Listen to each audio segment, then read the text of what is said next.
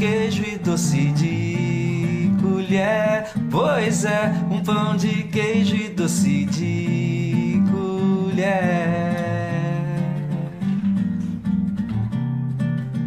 Proseia 2 Direção e apresentação: Márcia Braga e o seu filho, Murilo Braga. Proseio A2 é bom, A2, A3 é bom demais. Sou proseio A2 é bom demais. Proseio com café, com bolo de fubá, um pão de queijo e doce de colher. Pois é, um pão de queijo e doce de colher.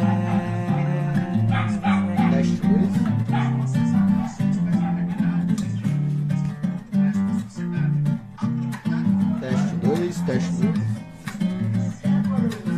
Teste 2, teste 1, 2.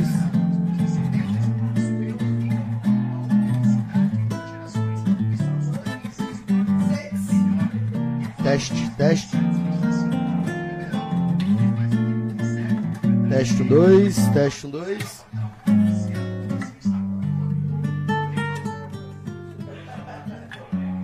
Teste, teste 1, 2, teste 1, 2, teste 1, 2.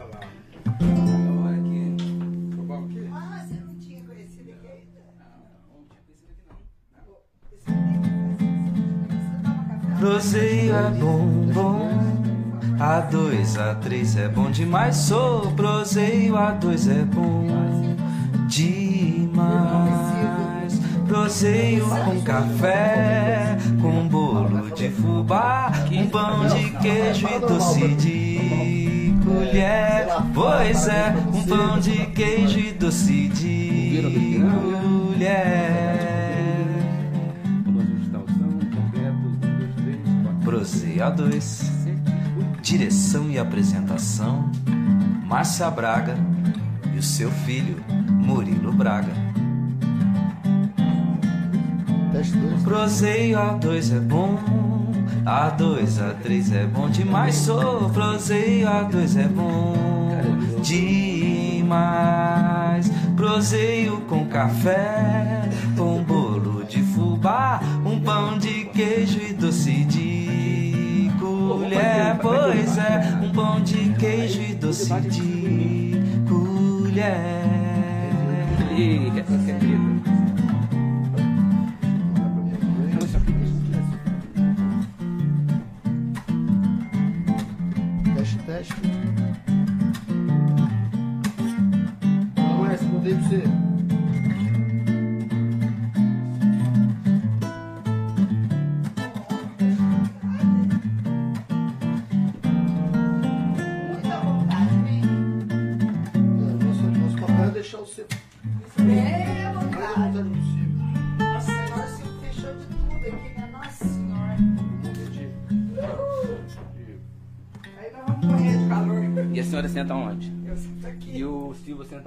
O Silvio O Sil ali. fica na técnica.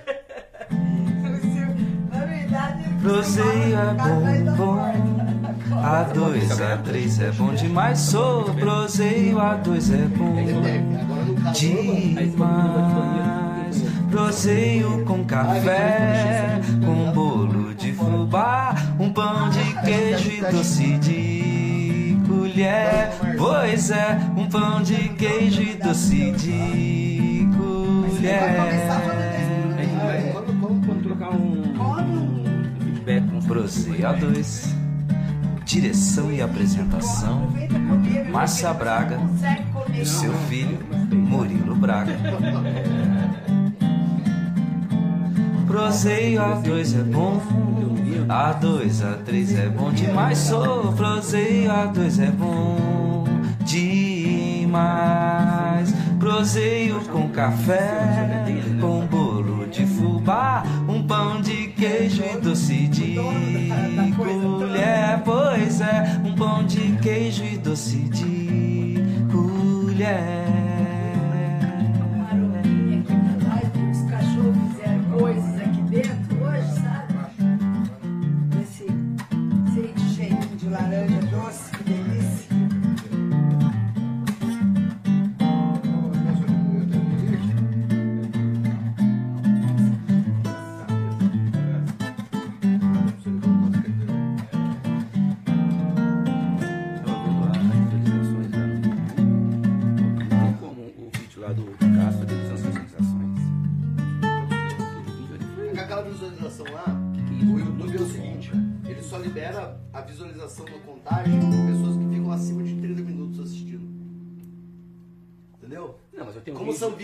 Vídeos longos, Eu tenho um vídeo de um e meio. Proseio é bom, bom.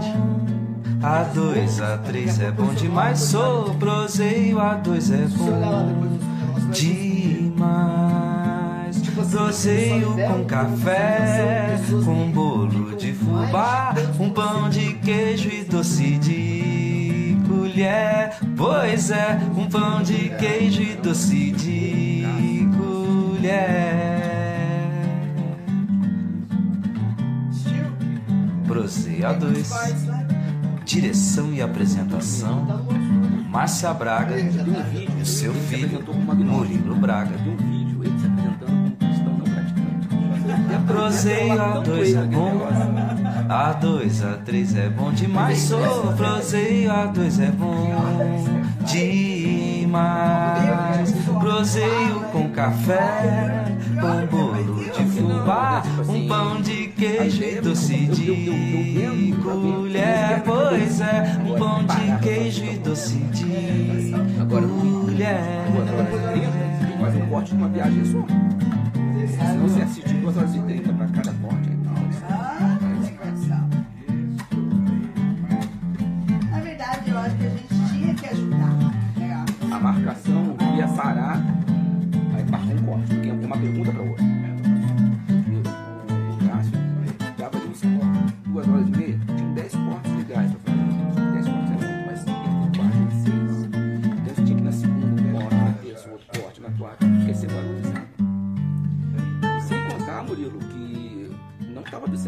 visualizado. Você entrava na página da Proseia 2 e não aparecia.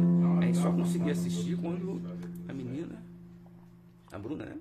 Aí, ah, mas é que Mandava você logo link. depois, não foi? Proseio é bom, bom. Que A dois, a três é bom demais. Sou vai proseio, a dois é pessoas bom assistirem. A com café, com bolo de fubá, um pão de queijo e doce de colher. Pois é, um pão de queijo e doce de colher. E outra coisa, outros canais conseguem transmitir ao vivo. Direção e apresentação. Márcia Aí, Braga, aí qualquer outra pessoa entra filho, e já. Murilo Braga. Ao vivo. Depois que acaba o vídeo, ele Proseio passando a dois é o bom, pra ver se a gente a dois, a três é bom demais. Sou proseio a dois é bom demais. Proseio com café, com bolo de fubá, um pão de queijo e doce de colher. Pois é, um pão de queijo e doce de colher. joga Não existe censura, tá? É no. Vermelho pode, mas não existe. É vermífugo, mata piolho. Cloroquina, mas também não existe. É antimalária. podendo Não, ah, Mas ele, isso aqui fica onde? Na minha cara? Onde tá a ah, na câmera? tua cara. Cadê a Tá câmera? Cara, tá em você. Onde- Cadê a câmera? Você. É segredo. É segredo. Peraí, Murilo, deixa eu anotar aqui que eu vou falar hoje. Tá. Deixa eu pegar um negócio aqui então antes de começar. Então é.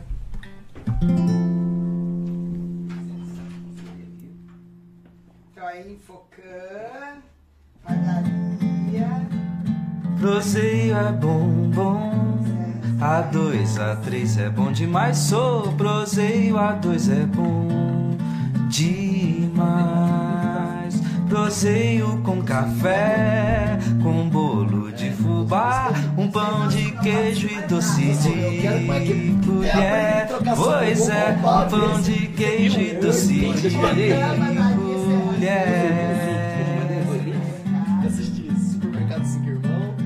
Proseio a dois. Direção e apresentação: Márcia Braga e o seu filho, Murilo Braga. Proseio a dois é bom, a dois, a três é bom demais. Sou proseio a dois é bom demais. proseio com café, com bolo de fubá, um pão de queijo e doce de colher. Pois é, um pão de queijo e doce de colher.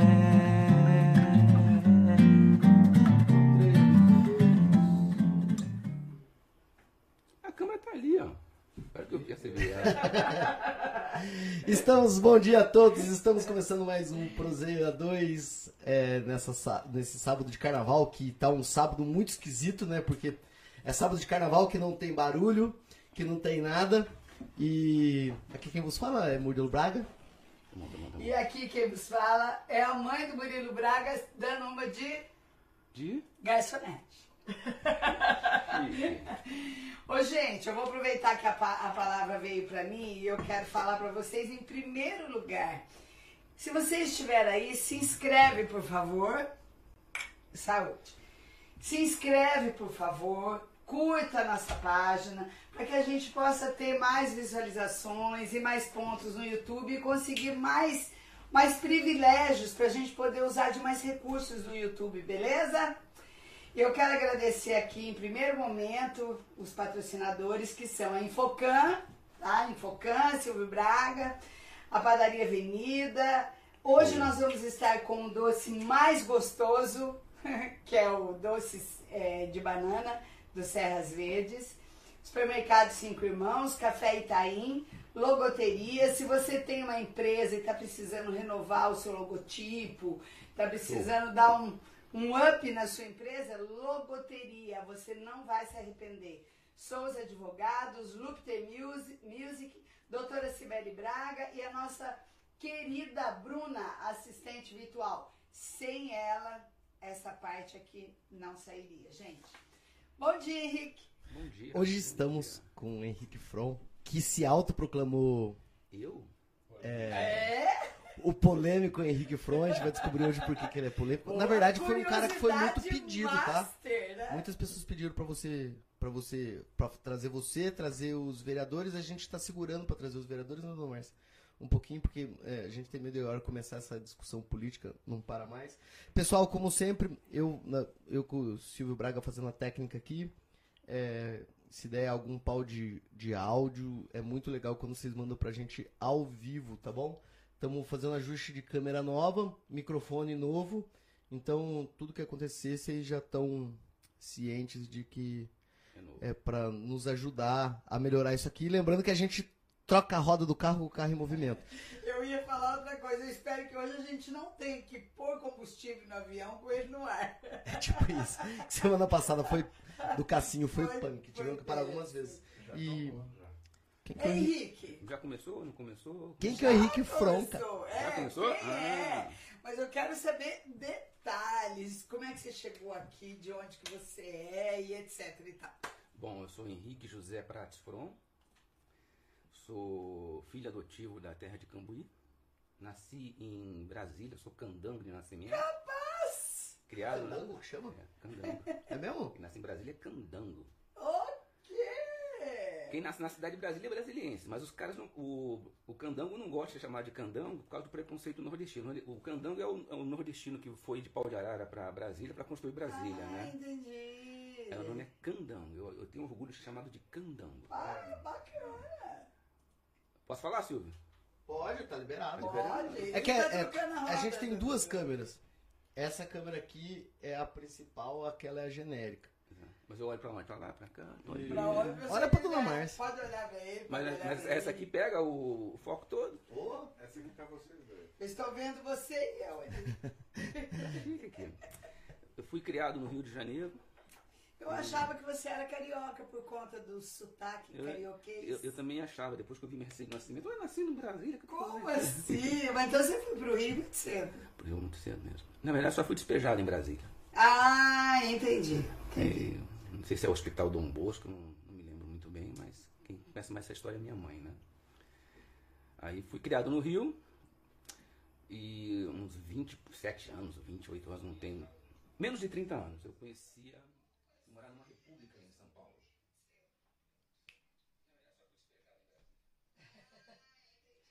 As técnicas, cara. Pô, tô gordinho ali. Ah, mas a câmera aí a gente mesmo. Há menos de 30 anos, entre 27 e 30 anos, eu tava morando numa república em São Paulo, um amigo meu. República é um, é uma diálogo, uma casa e põe um montão de gente pra morar. Sim, nós já moramos em República também. E, e ele tava namorando, ele era noivo de uma menina que trabalhava no Noroeste, que era amiga da Lúcia, foi onde eu conheci a Lúcia. A sua esposa. a minha esposa. Ah, sim. E aí foi da onde eu conheci Cambuí, fiquei apaixonada por ela e fiquei apaixonado por, por Cambuí. Isso faz quantos anos? Ai, será que eu consigo enxergar aqui?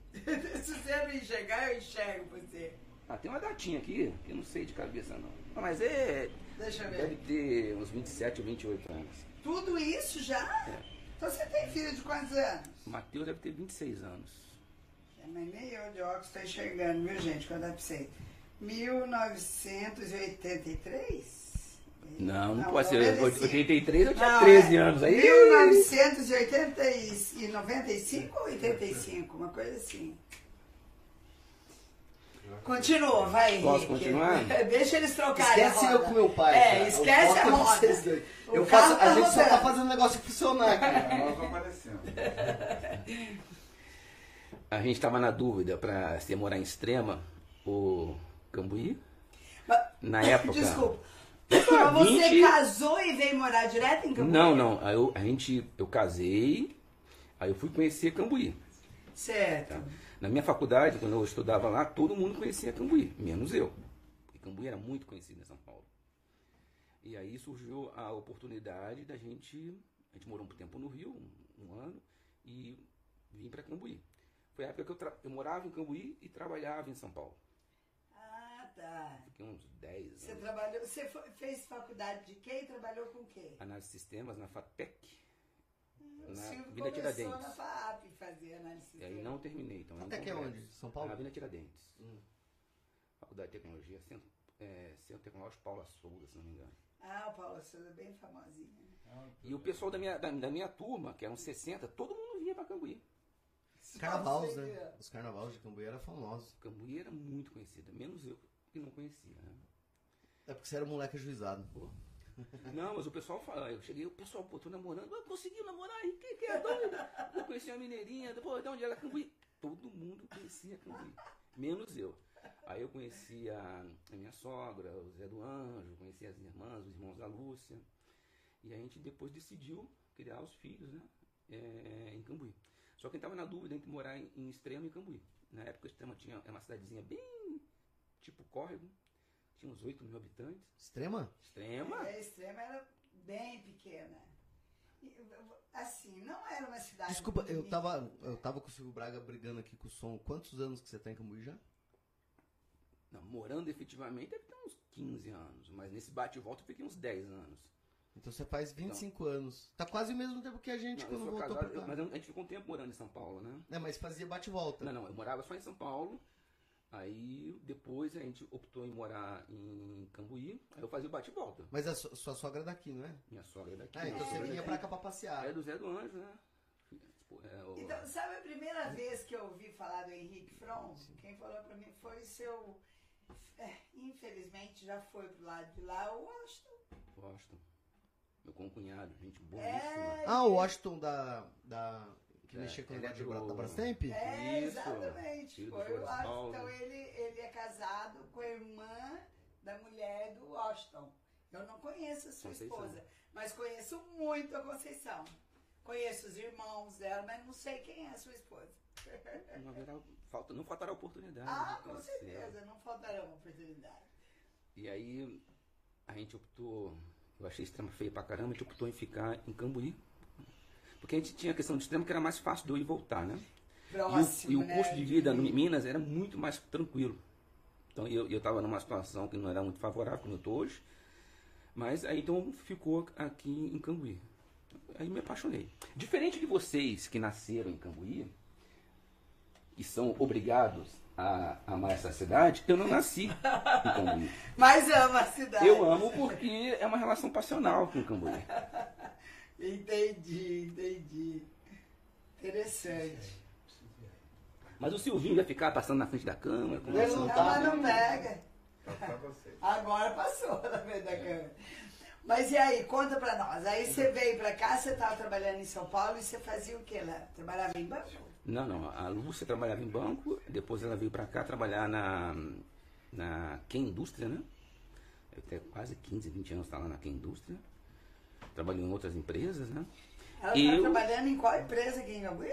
Ken Indústria, empresa de brinquedo, fábrica de brinquedo. Ah, sei. Ah, Você falou a palavra aí. não- É maquei, não é? Quem? É quem? Quem? Quem? É. Fábrica de brinquedo. Aí, e eu trabalhava, trabalhei, nossa, trabalhei em tanto lugar lá. Trabalhei no McDonald's, trabalhei no Bob's, trabalhei na Forte Invest, trabalhei no, no- no Banco Senhora, 24 currículo Horas.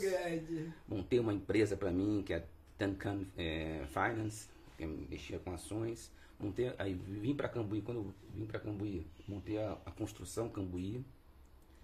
Mas efetivamente, lá em São Paulo, eu trabalhava na, na- ou na área de vendas, na 10K, na 10K, na HJ Software, né? Sempre trabalhei na área externa, vendendo como vendedor externo. E aí, quando eu fui trabalhar para mim próprio, eu montei uma empresa de construção. Mas cê- cê- pelo jeito que você falou, você não citou em nenhum momento do, do antes de montar a empresa a construção. Como é que você resolveu chegar na construção? Isso aqui foi a culpa do João Construtor aqui de Cambuí, que eu ia, fui comprar a casa dele. Ele veio com uma história de, de construir. Aí na hora que a gente ia construir junto, a gente não construiu nada. Só que eu gostei do, do bem bolado, compra do terreno, limpeza, fundação. E eu não era do ramo. Pois é, Meu eu ramo é vi análise de sistema nenhum momento e financeiro, né? Aí eu comecei a construir. Mas sem conhecimento nenhum e pelo jeito deu certo, que você construiu muita casa aqui em Cambuí. Muito apartamento, muita casa. Fiz reforma e construí em São Paulo. Hoje eu dei uma paradinha, né? Tem um ano, uns dois anos que eu dei uma. Tô tirando um biênio sabático. Mas que coisa, menino, que coragem é essa? E lá em São Paulo e no Rio o pessoal me chama de mineiro. Tá de sotaque? Não sei, me chama de mineiro. Eu não Porque ele entendo. nem tem sotaque, né? Pra gente, a gente, ele não tem, a gente não escuta o sotaque dele. É, mas o seu pai lá em São Paulo é o mineiro. O Silvio, eu tô achando que tem que fazer mais café. Eu também tô achando, Silvio, tem que fazer mais café de sem açúcar de preferência. É, vem cá, posso fazer marketing de um Se for do nosso café tá aí, pode. Pode fazer? Porque ela não falou o nome do café Itaim. Falou, tá louco? Lê aí, vê Aqui, tá escrito Itaim café tá aí, ó. Tá louco? Ah, é o nosso café primeiro. tá aí, ó. Zé O Laura, Zé Laura é o nosso primeiro primeiro patrocinador. patrocinador. tipo, a, a dona Márcia chegou pra. É é legal essa história. A, a dona Márcia chegou lá pra falar assim: ah, eu tô montando um programa, a gente queria um patrocínio. Ele falou: mas o que, que você quer de patrocínio? Quer o café. Ele, tchau. Nem questionou, não quis saber o que, que era. verdade. Eu acho que ele nem assistiu até hoje um Prozei. Eu acho que não. Eu acho que eu tenho que mandar. Acho que ele não tem nem WhatsApp. Não, o Zé Lauro, ele é confio na gente. Daí virou o político. Como é que, como é que dentro dessa história, como é que chegou na política?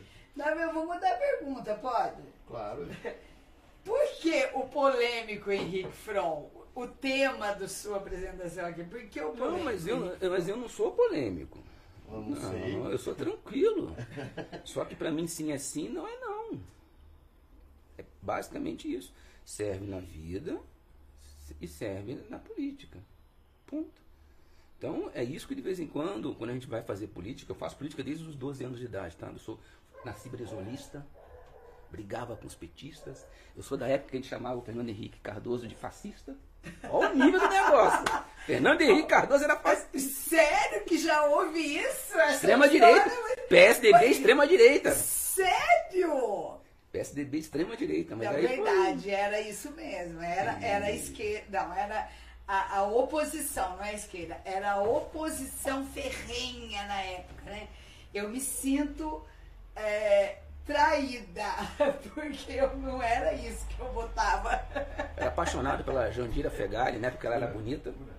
Mas sempre teve aquele narigão dela, mas. Então, isso aí foi no século passado, né? 1900 lá vai bolinha. Que Então, coisa. eu- então ele e- também foi chamado de fascista? Hã? O Fernando Henrique Cardoso? Também? Não, mas na- hoje eu entendo porque, né, porque você numa multidão você não tem como argumentar. Tem? É. Então você tem palavras Aí de você tem slogan. palavras de, de, de, de- Vamos lá. E- É, mas é isso, mas é aquilo. E quando o adversário tem muito argumento e ele te derruba na argumentação, você inventa espantalhos e joga. Na verdade, antigamente me, me davam os espantalhos e a gente jogava. Hoje eu entendo a, a- a estratégia, porque eu sofro dessa estratégia. Né? Então, eu fui brisolista, tenho, participava lá da, da Juventude Socialista do Rio de Janeiro, não tive carteirinha. Vários amigos meus tinham carteirinha da Juventude Socialista do Rio de Janeiro. Frequentava o núcleo João Goulart de Copacabana. Conhecia a banca de jornal do Lucas. Então você sempre foi ativista, assim. Ô, louco. Ativo de mesmo. sair, na, de sair na, na, na mão. Não tem muita conversa. E- Mas só que eu tinha 12 anos, 13 anos. A gente hum, facilmente é manobrável, né? Então, essa foi a, a vida. O pessoal no Rio era brisolista ferrenho, tinha uma bronca do PT, do PT. Só gostava do Lula, mas não gostava do PT. Naquela época, o PT não era uma, uma organização única, tinha vários enclaves, alternativa e não sei o quê. Dentro do PT existiam várias. é, não sei como é que seria o nome hoje, denominações. Tá? Então, essas denominações no futuro surgiram, saiu a rede, saiu o PSOL, foram surgindo outros partidos. E Tinha subgrupos dentro tinham do PT. subgrupos e eram bem claros, bem claros. Então, a gente Be- podia- Bem evidente, tipo, Bem. é, marcado, tipo, a, a galerinha do, do tal, a galerinha do tal. Então, quando a gente saía pra rua, a gente identificava um grupo, a gente não brigava. Se fosse outro, nem, nem- já saía pro pau. Nisso você era brisolista. Eu era brisolista. E doente. Nossa, que que é isso? E aí eu. ah, É nós- eu- daí eu sou novo, eu tô com 40 e... Vou fazer 40 mas eu não sou velho, não, pô. Eu tô com 51. Então, mas é, eu acho que é a diferença, porque na verdade é, eu lembro de política a partir do Collor, na minha cabeça. Que é quando eu tinha 8 anos. Minha mãe trabalhou como empregada doméstica pra dona Leda Collor. Eu conheci o Collor novinho. Collor, o irmão dele. Esqueci o nome do irmão dele. Antes dele ser presidente. Então, Pedro. Pedro Collor. Porra, Quando a eleição do Collor eu tinha 8 anos. Os caras. Collor era garotão de Copacabana. É, foi outra. Aquilo ali foi, nossa. E a dona Leda Collor apaixonada pela minha mãe, gente boníssima. Só que minha mãe era, era empregada, mas era tratada como. Não como da família, mas como uma grande amiga, né?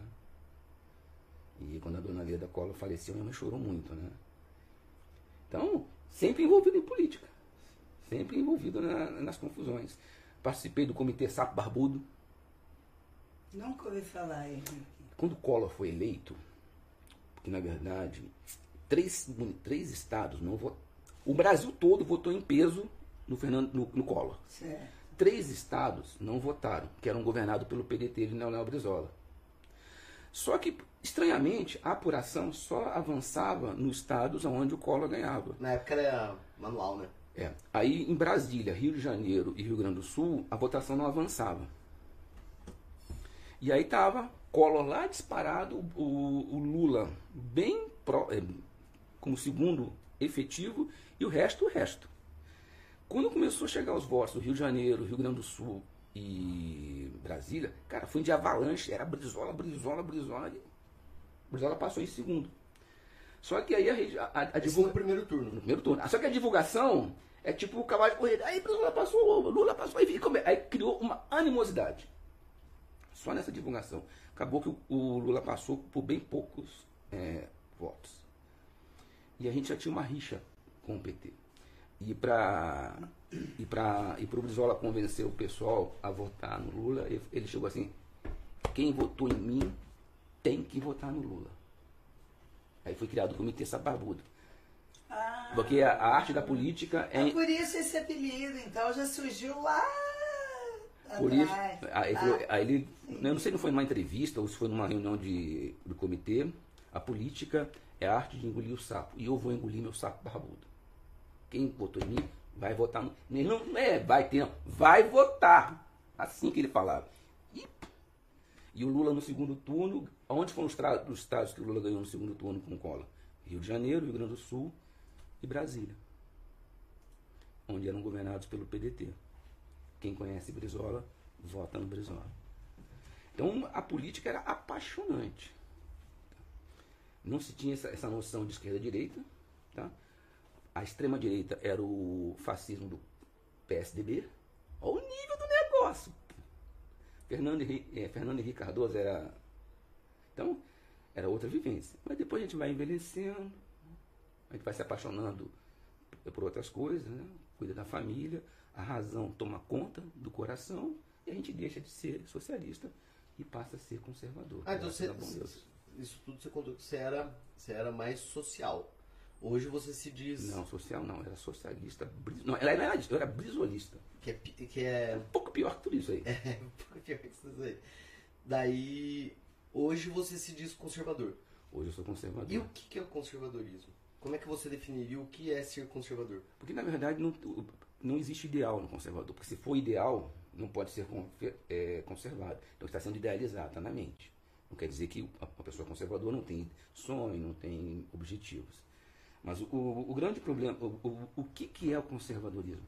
É se basear em algo que possa, que já foi feito, deu certo, é bom e possa ser conservado. Hoje, Henrique, como é que você fez a transição do Brizola para o movimento conservador? Eu fui, virei conservador antes do Bolsonaro, tá? de a gente conhecer Bolsonaro. Foi com a morte do Brizola que ele não, ele não levantou o Lupe, não levantou um herdeiro. A gente, não, a gente, ficou órfão. Ah, ficaram órfãos. Nossa. E aí a gente, a gente achava, e aí vinha aquela história que política não presta, que política não pode se discutir. Eu demorei muito para entender que não é a política que não presta, é o socialismo que não presta. Política é coisa boa.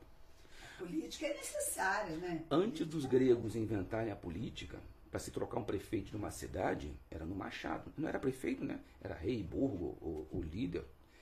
Era no Machado. Arrancava a cabeça do cara, matava a família toda dele e assumia. Aconteceu com Davi isso. Aconteceu com Salomão isso. E era basicamente desse jeito. Aí os gregos inventaram polis, democracia, política.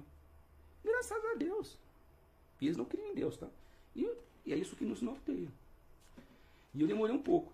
Eu achava que, que a política não prestava, que tinha algo errado na política, mas não era. Política presta, política é coisa boa, política se faz no dia a dia. Isso é fantástico. O que tem algo errado é com o socialismo, que a base do socialismo é só slogan, é só narrativa.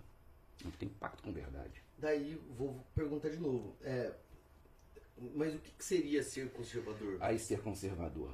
Então, respeitar a família, honrar pai e mãe. De onde vem isso? É, cuidar dos filhos. A minha preocupação quando meu filho. Quando o meu filho, que eu vi, eu vi meu filho nascendo, tá? Eu tava lá no parto, cheguei a desmaiar. Eu vi meu filho saindo da- do ventre da minha esposa. Cara, É um choque de eu, realidade. eu não sou mais menino. Eu tenho- cara, eu tenho que cuidar dessa mulher, eu tenho que cuidar dessa criança. Comecei a ficar. Quando eu tenho que comprar casa, eu, eu não tinha casa. Eu comecei a ficar nervoso, tenho que trabalhar. Minha preocupação é a família. Honrar sua esposa, honrar sua família, honrar seu marido, honrar seus filhos, honrar seu pai. Cuidar, saber de onde você vem, honrar o, o seu território, o seu bairro, a sua cidade. Entender por que seus avós lutaram, por que, que eles morreram numa guerra. Por que, que eu tenho, por que eles estão enterrados? Por que eu tenho que honrar isso? Então eu, eu conservo isso. Entender, entender que é, vamos falar do conservador no sistema ocidental. Não, não vou entrar no mérito do conservador africano e nem do, dos asiáticos, do É oriental. o conservador que você é. O conservador do, do- do sistema oriental ele é baseado em três pilares, a saber, a filosofia grega, a- o direito romano e a moral judaico-cristã. Então, são esses pilares que me norteiam. Basicamente é isso. Imagine uma conserva de morango. Por que, que eu conservo o morango? Porque é gostoso, porque é bom, porque se fosse ruim eu não conservava. Então eu trago isso para a política. Eu tenho que entender que meus antepassados entraram em guerra, eh, brigaram. eh, de- por que, que eu entendo? Porque parte do Rio de Janeiro eh, foi capital, agora não é mais.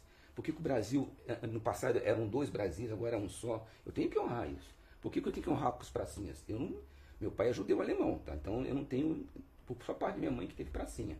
Mas por que, que eu tenho que honrar isso? Então eu tenho que entender. Qual é a base? Liberdade. Qual é a base? Deus. Deus é Deus. Crendo nele ou não. Qual é a base? A família. Honra a tua família. Honra as cores da tua nação. Isso. Tem muito mais a ver com o dia a dia. Com aquilo que você deseja para os seus filhos. Aquilo que você veio dos seus pais. O conservador não tem uma ideologia conservadora. Simples. Pega a palavra ideologia, vem de idealizado. Se é idealizado, não pode ser conservado porque não foi praticado. Ponto. Ah, mas o conservador muda? Muda. É só que ele demora.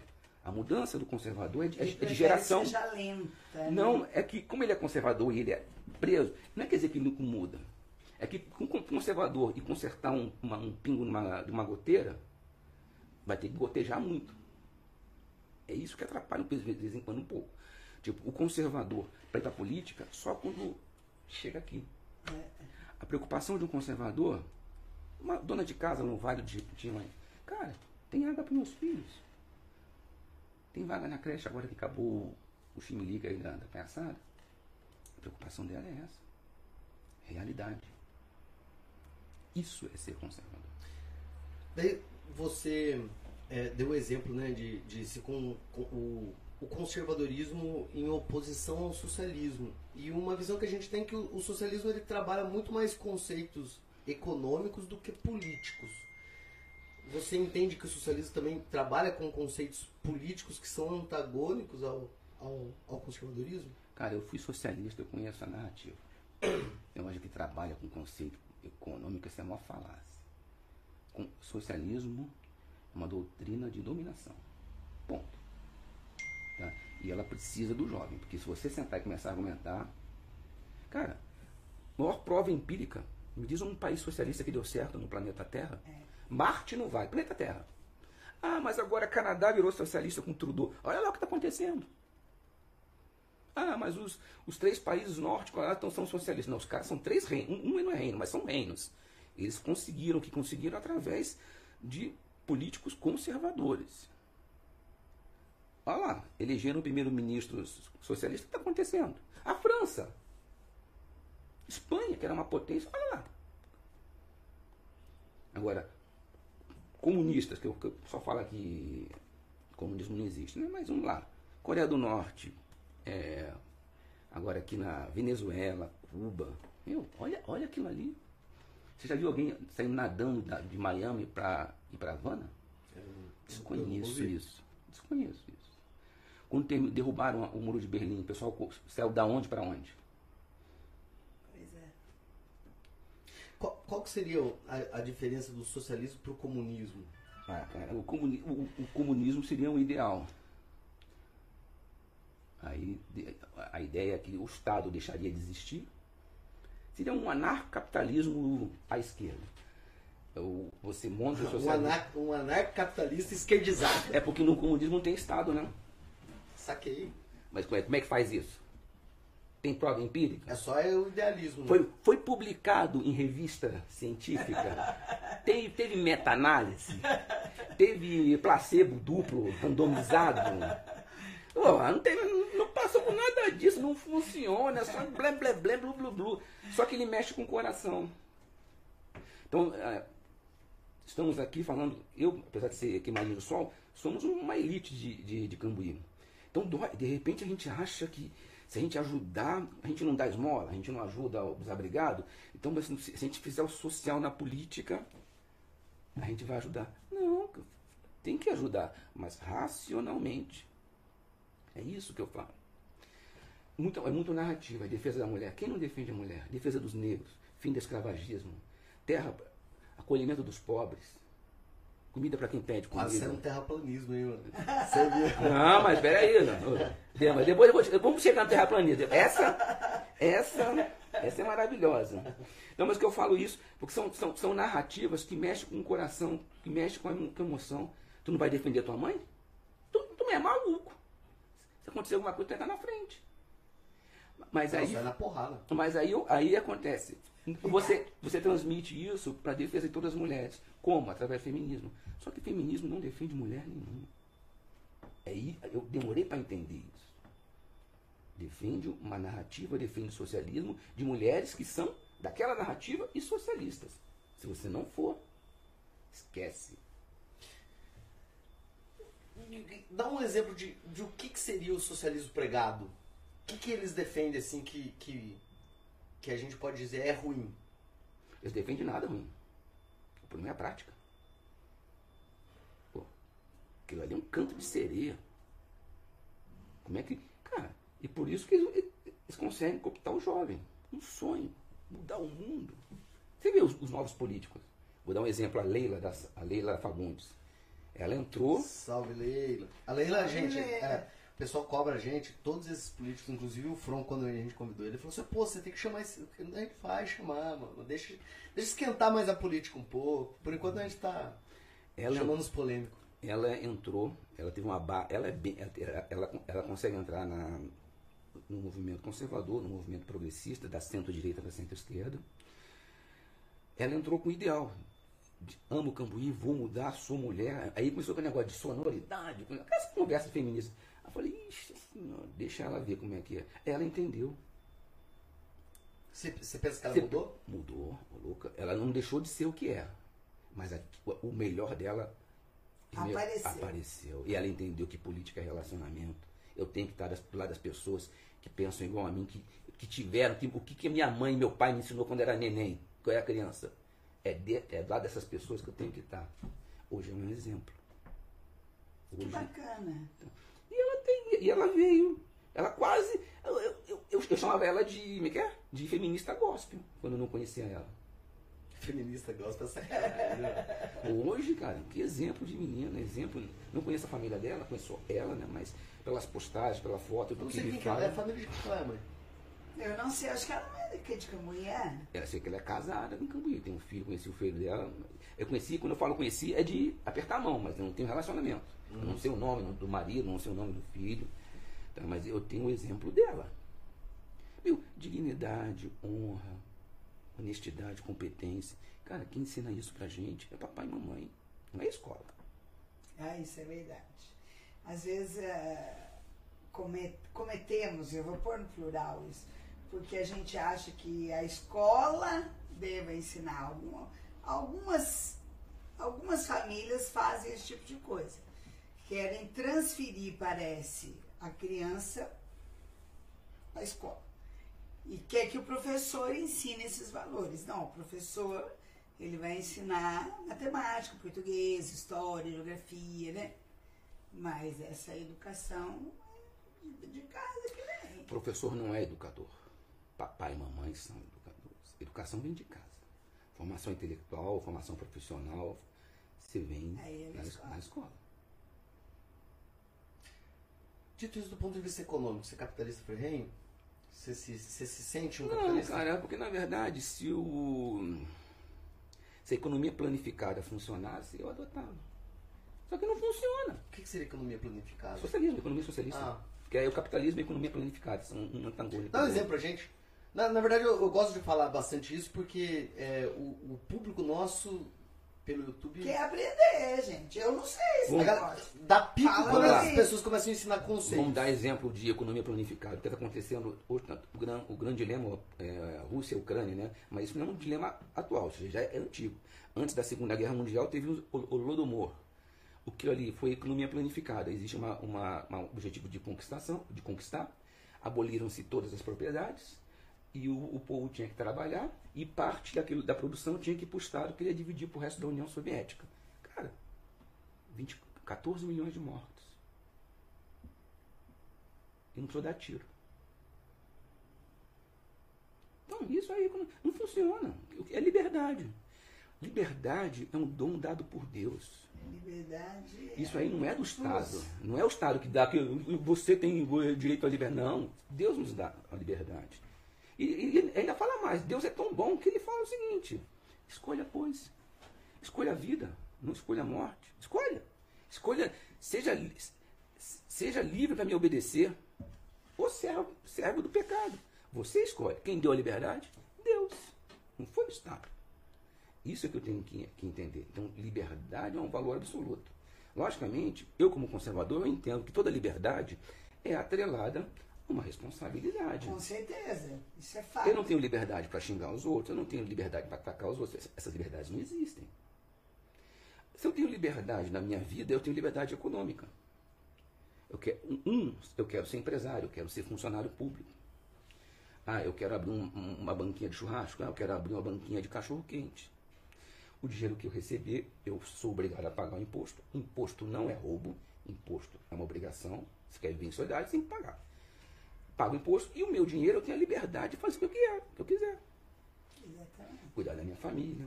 Então, isso, a base, o, o capitalismo é um, é um sistema mero- merocrático baseado na competência e liberdade. Esse é o capitalismo. Eu- lembrando que o meu papel, é, eu, eu gosto de deixar muito claro que muitas vezes o que eu e a dona Márcia falamos aqui, muitas vezes é, não é a nossa formação de opinião, é, mas a gente tem que questionar exatamente para fazer o papel do advogado do diabo para fazer o negócio Não, que advogado do diabo? Não. Entrevistador. surgir. É, Pode ser um advogado de Deus mesmo, né? Nós temos advogado justo e fiel.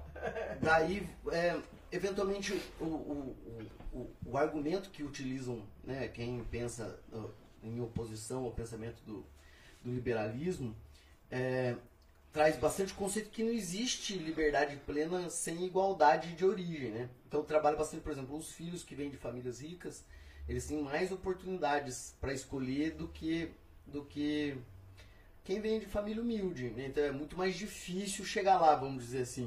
O que, que você pensa disso? Isso é verdade. E aí? Ah, E aí? Você, que- você é o convidado. Contra fatos não há argumento. Sempre teria os pobres. O, o- o noivo está agora, então atende a Jesus. Depois você vai atender os pobres. Essa é uma passagem, né? É bem essa, mas é, eu não sou pastor nem nada. Então, em, em relação aos pobres, a, a- a base, é, a base são de pobres. Depois vem a classe média e depois vem os ricos. Poucos serão os pastores, poucos serão os líderes. E muitos serão as ovelhas, muitos serão os comandados. A gente precisa de soldado, a gente precisa de sargento, a gente precisa do, do- do limpador de rua, a gente precisa do funcionário público. Essa é a verdade. Agora, porque tem o, o- o pai do Bill Gates alugou para ele o- a garagem ele ficou milionário, eu tenho que ficar com ódio, eu tenho que pegar o dinheiro do Bill Gates e dividir? Não, cara. O que não pode, o que a gente não pode aceitar é as pessoas morrerem de fome, morarem debaixo da ponte, ter filhos que, mo- que morrer, morreram porque não tinha comida. Isso é inaceitável. Esta é a base. tá? E o Estado não é inimigo do povo. O Estado é um instrumento para se governar.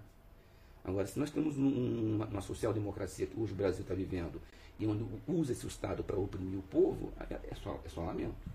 Imposto não é, não é roubo, a gente precisa de ter algumas imposições. A, a questão do fundo de garantia para você ter a aposentadoria tem que fazer, porque a gente não consegue poupar. Se você acabar com isso, ah, você faz, a, que anarca, você faz sua poupança, daqui a 35 anos se aposenta. Esquece, não vai acontecer isso. Por quê? Porque na prática não acontece. Então a gente tem que ter algumas obrigações para se viver em sociedade. Em relação à meritocracia. Estão pedindo guarda, seguro meritocracia. Vocês conseguem trazer o microfone um pouquinho para frente? Tá baixo? Eu tô achando que o Henrique tá falando baixinho É, é que o Henrique tá lá pra trás, na verdade. A gente precisa. Ih. Aqui então, É que, então, daí o problema é que ele é direcional. Daí se você fizer isso, você vai ter que. Você vai ter que. Tá vendo? ó? A metade dele tem que ficar virado pra você. Tá vendo que esse tracinho, tá- tem, esse tracinho tem que ficar virado pra mim. Aí. Vira. Aê! Fala agora. Mas Melhorou, né? Tava alto pra caramba. Tava? É que o pessoal pediu aqui pra deixar a voz dele mais cristalina, tenta trazer o microfone mais claro. Pessoal, dá o feedback pra gente depois. Meritocracia. Tá. Meritocracia. Por mérito próprio, eu tenho o que eu tenho. Tá? Então o pessoal fala que as mulheres ganham menos que os homens. Não, isso é, é uma farsa. Se hoje a sua, sua mãe abrir lá uma vaga para, sei lá, atendente balconista, tá? Balconista termina com A, tá?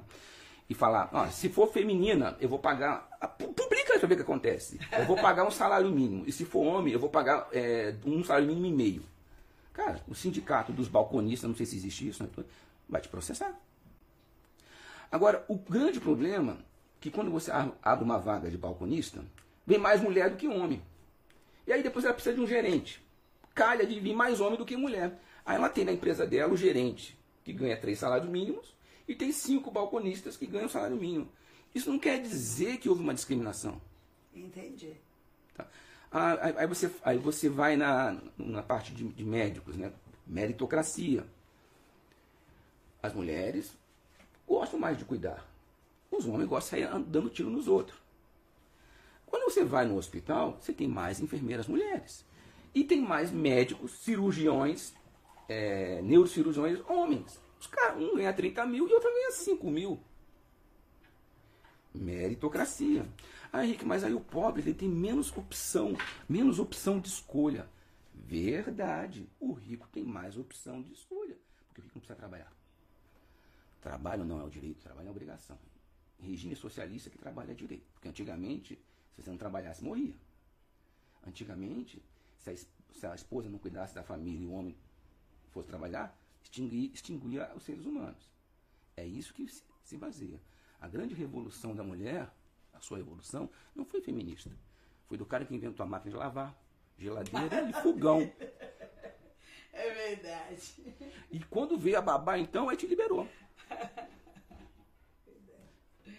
Então, a questão, ah, mas o, o pobre, então temos que ter políticas para acolher o pobre. Cara, nós temos que ter política para a pessoa não morrer de fome. Isso é o cúmulo.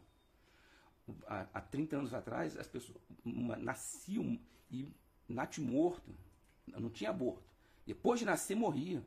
Isso é o cúmulo, isso não pode acontecer. Não importa se você é socialista, progressista, ou liberal, ou conservador. Esta é a base, a vida. Vamos dar, dar um exemplo. Já ouviu falar de Salomão? O rei da Bíblia. Quantos Salomões tinham? Na, na minha cabeça, um. E qual foi a- o mérito dele? Ele foi filho de Davi. Então ele nasceu, então herdou. Dobrou o joelho, Senhor, me dá sabedoria para cuidar desse povo. Deus olhou para ele: Quê? Você está pedindo sabedoria para cuidar do meu povo? Você está maluco? Sabe o que eu vou te dar? Eu vou te dar ouro, prata. Você vai ser o homem mais inteligente. Ser... deu, deu em abundância para ele. Mas só que o Salomão ele se preparou. Ele não ficou deitadinho, escorado. Deus vai me dar, então vai cair maná no céu, do céu. Não. Houve preparo. O que é meritocracia? Você vai concurso público. Nem todo mundo que faz concurso passa. Alguns passam. Os que estudaram passam. Isso não quer dizer o que, o que, o que não, as pessoas que não passaram têm que ser oprimidas, discriminadas. Isso não pode existir. Isso aí não é pauta socialista. Isso é pauta civilidade, pauta humana. Só que o socialismo acolhe isso. Fala que. E é, um- e é um discurso bonito, né? Não tem meritocracia, nós temos que dar dinheiro para o pobre. Não, e, e é- o, quem vai dar o dinheiro? O Estado. Bom, tem que pegar imposto. Todo mundo ganha a mesma coisa. Hoje tem auxílio é, prisional. Então, são coisas que na minha cabeça não cabem. tá? Qual que seria a função do Estado para você? O Estado é um instrumento para governar. Você, consegue falar em nome dos conservadores? Claro que não. Ah, então para você. Para Uhum. você, qual que seria o papel do Estado? O Estado é um um instrumento de governança. O Estado é inimigo, o imposto é roubo. Isso é coisa de anarcapitalismo. O Estado, o Estado não é nosso inimigo. Ele é um instrumento para governar. Sem o Estado você não consegue governar. Agora você põe um montão de socialista, põe um montão de ladrão dentro do Estado, você vai apanhando o Estado. Não tem o que fazer. É esse que é o problema. Imagine em 1948 se não tivesse Estado em, lá- na Israel. Tu acha que uma, uma reunião de condomínio os caras iam enfrentar um milhão de soldados árabes? Não ia, né? É o Estado. Quantas fábricas de munição tinha ali? Todas estatais. Tudo o Estado provia. Tudo, 100%.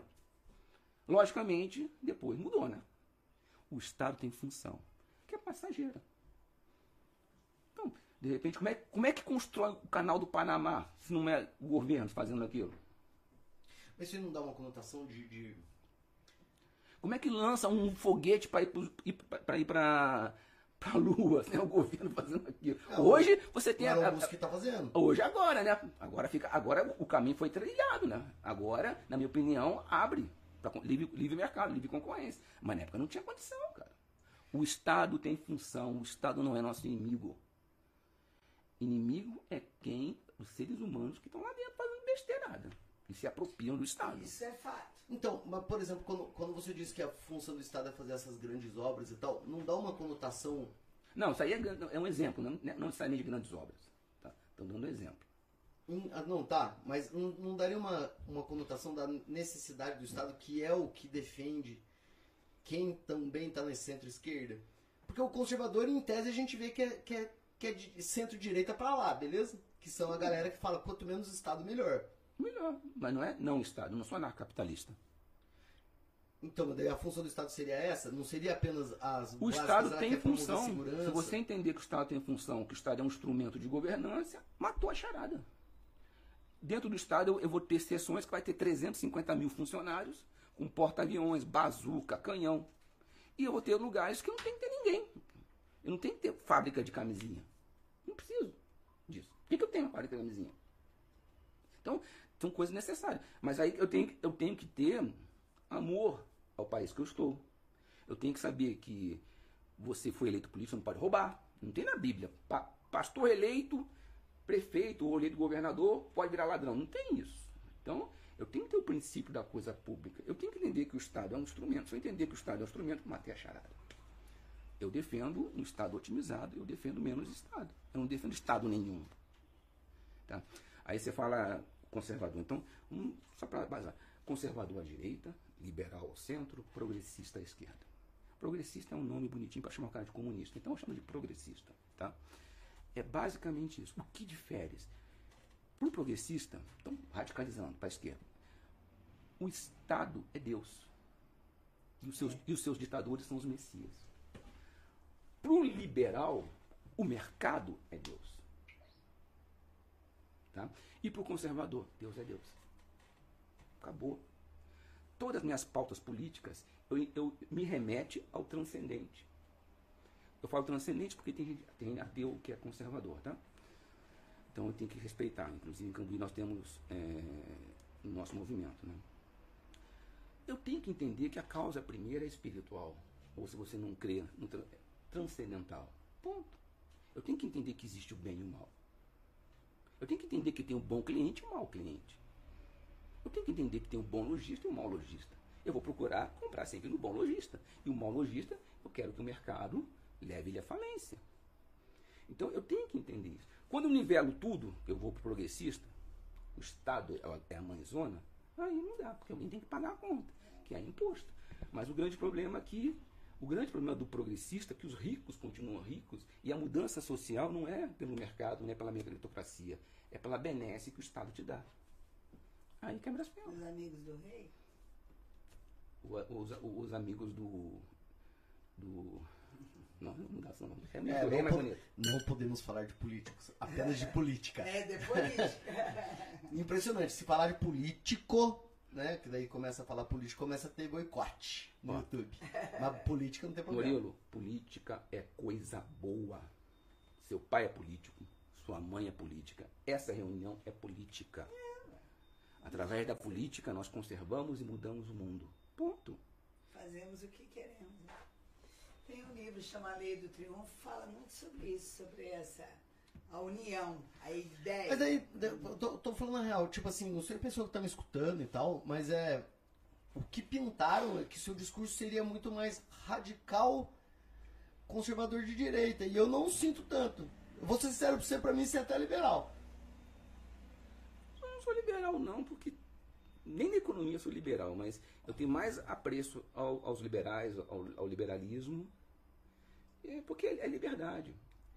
O, o, o problema do liberal é que ele não atrela a liberdade, a vida, como um, um dom transcendente ou um dom de Deus. A vida não é um direito, Murilo. Você não tem direito a estar vivo. Você está vivo. Você tem direito a, a viver com dignidade. Você tem direito a não ser assassinado. Você tem, você tem direito a não ser preso, cerceado, fome. não morrer de fome. É isso um direito. Mas a vida não é um direito. A vida é um valor in- intrínseco em si mesmo. É um, é um axioma fundamental. Ou você está vivo ou você não está vivo. É um dom dado por Deus, independente do Estado. A liberdade é um dom dado por Deus, independente do Estado. Bom, se eu entendi isso, o resto é mais tranquilo. Eu não tenho direito de matar os outros. Eu tenho a legítima defesa. E eu posso fazer uma ação preventiva. Se eu estou com a minha família, estou vendo um, um bando vindo armado, eu atiro primeiro. E aí eu vou responder por que você atirou primeiro. Mas eu vou ter que provar. Beleza. Então, tenho di- direitos e liberdades, só que estão baseados em quê? Ah, o Estado está dando a liberdade. O Estado, não. Aí não, não, não vira. Não é o Estado que te dá, você- você defende que, que é, o, é o direito implícito do ser humano. Tá. Inerente à, à vida humana. Tá, a nossa Constituição é de que ano? De 88. O Brasil foi em 87 não tinha Brasil, não, né? Não tinha. Tinha?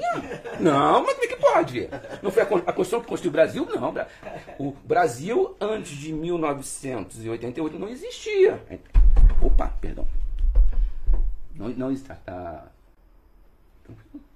Bateu? Como é que foi? Não, tá ótimo. Ótimo. pode sim. O Brasil não existia em 1987. É que sabe a Bruna que conversou com você? Hum. O tempo inteiro que eu tô olhando no celular, por isso que eu fico, fico em você. Eu tô discutindo com ela a qualidade que o povo tá perguntando, entendeu? Então, Ah, tá é, quando você vê eu olhando pra cá, não significa que tem problema não, é porque eu tô, eu tô, é por isso que fica em vocês dois. Multitarefa. É tipo isso aí. É onde que a gente para? Pergunta monarquia. Porque o, o conservador ao extremo, eu- daí vamos, eu, eu- eu tô começando a, né, para ir para lá. O conservador ao extremo, ele fala, por exemplo, que a monarquia como direito religioso é vontade de Deus, né? Se o cara nasceu filho do rei, porque Deus quis. É divino. Não, é. Não é. é, Você nasceu do seu pai. É porque. Então- É porque o cara ser rei é, quer dizer que ele tem muitos privilégios, muito isso, muito aquilo. Ah, mas quem colocou ele lá? Ah, é Deus. É assim que é definido. Isso. Ah, mas- Então, mas isso aí- extrema direita seria por esse lado. Então você tá um pouquinho para cá. Você defende a democracia antes, antes, antes dos direitos vitalícios. Você entende que a democracia é um fundamento também. É um mal necessário. Você sabe que no céu não tem democracia, né? Democracia é tão boa que no céu não tem isso, não. E negócio de rei não era, não, era juízes. Porque o povo teve que orar um tempão para Deus mandar rei. E quando mandou os reis lá, só confusão em Israel. Então, cara, eu, hoje eu sou a favor da monarquia é porque tá demais. Tá demais. Então você é monarquista. Estou ficando. Estou ficando. Eu era globalista, pra mim a Terra era globo. Aí tanto me encheu o saco terraplanista, eu, eu estou terraplanista. Eu não era, eu não, eu, eu, eu era, eu não era, eu, eu era republicano presidencialismo. Tanto ver o que está acontecendo, pô, vou ter que virar monarquista. Porque a única forma de você mudar o status quo sem ser preso pelo STF é sendo monarquista. Porque se, se instalarem a monarquia no Brasil. STF, nós não. Titio Xandrão! Tamo junto, titio Xandrão! Prende eu não, hein? É aqui, ó. Aqui, ó. Aqui, Ô Xandrão, Xandrão! Aquela lá só quando eu tô conversando. É, o, um, um exemplo.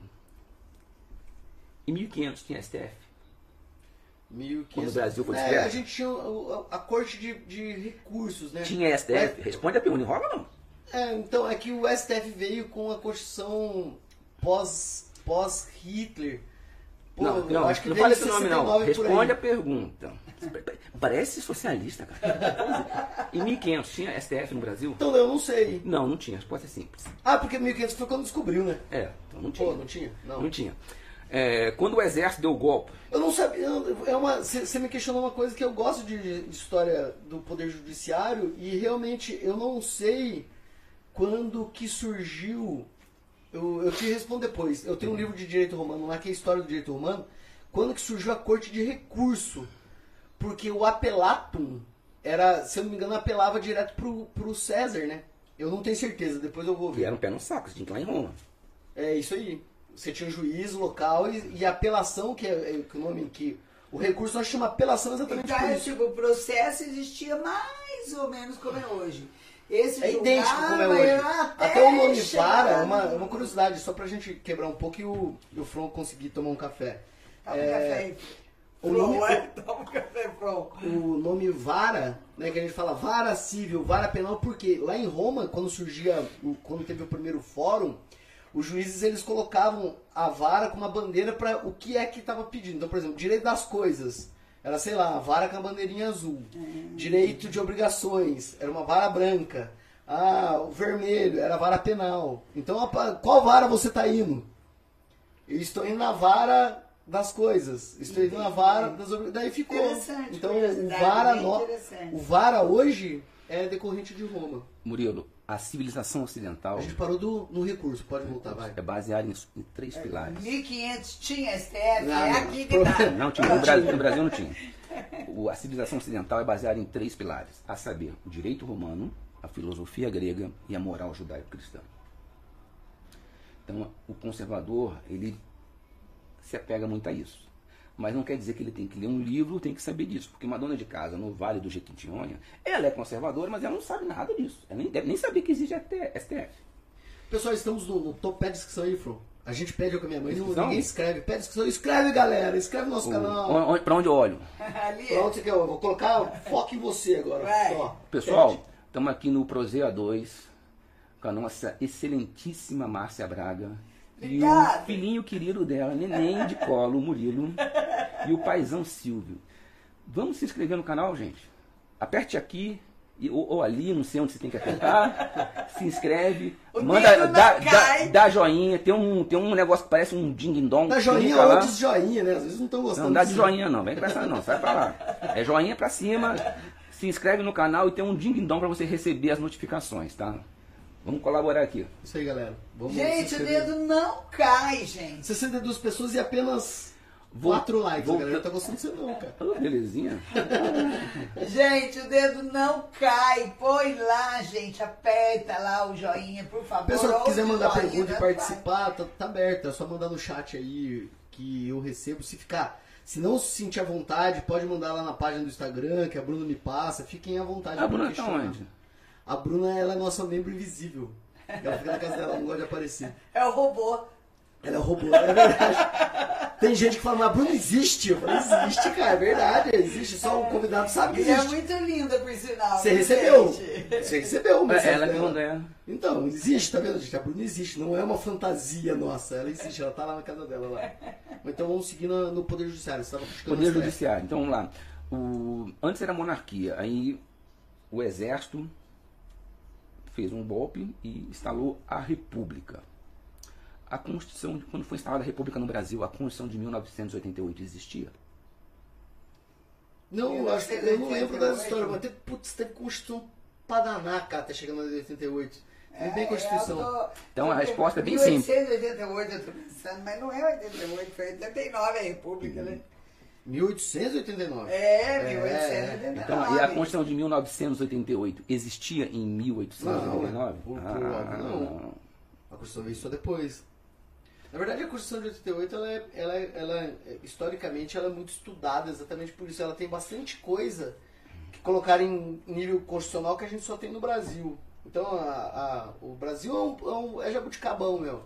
Só tem, já- só tem aqui, muita coisa que a gente tem no direito só tem no Brasil, não tem em outros países. Por que jabuticabão? Porque jabuticaba só tem no Brasil, ué. Sério? É, quando a gente fala que é, isso é jabuticaba, é porque só tem no Brasil. Não sabia dessa Não tem história. jabuticaba fora E daqui. eu tenho uma jabuticaba na porta da minha Aqui, casa. inclusive, tá carregada, gente. Como Dá pra assim? jabuticaba? Oxi. E aí, e é da sociedade. A galera passa aí, todo mundo cuida, o é povo da briga. comunidade. O povo briga, a molecada vem dizer- é, quebrar galinha aí, tu pegando de a vizinha dando um cintada no molecada. É exagero cintada, gente, mas é uma cintada da, da fala. Na orelha. É isso aí. E o Poder Judiciário. De novo, o STF. Você tava começando a criticar o STF. Não, não, não. É da bem capaz que critica o STF. Eu tô falando o seguinte, cara, que não é valor pro conservador. O STF é um instrumento, a Constituição é um instrumento para dar, dar legalidade à nação, mas, cara, não foi o que nos formou. Eu, eu, quando eu, eu era criança, não tinha esse, essa Constituição.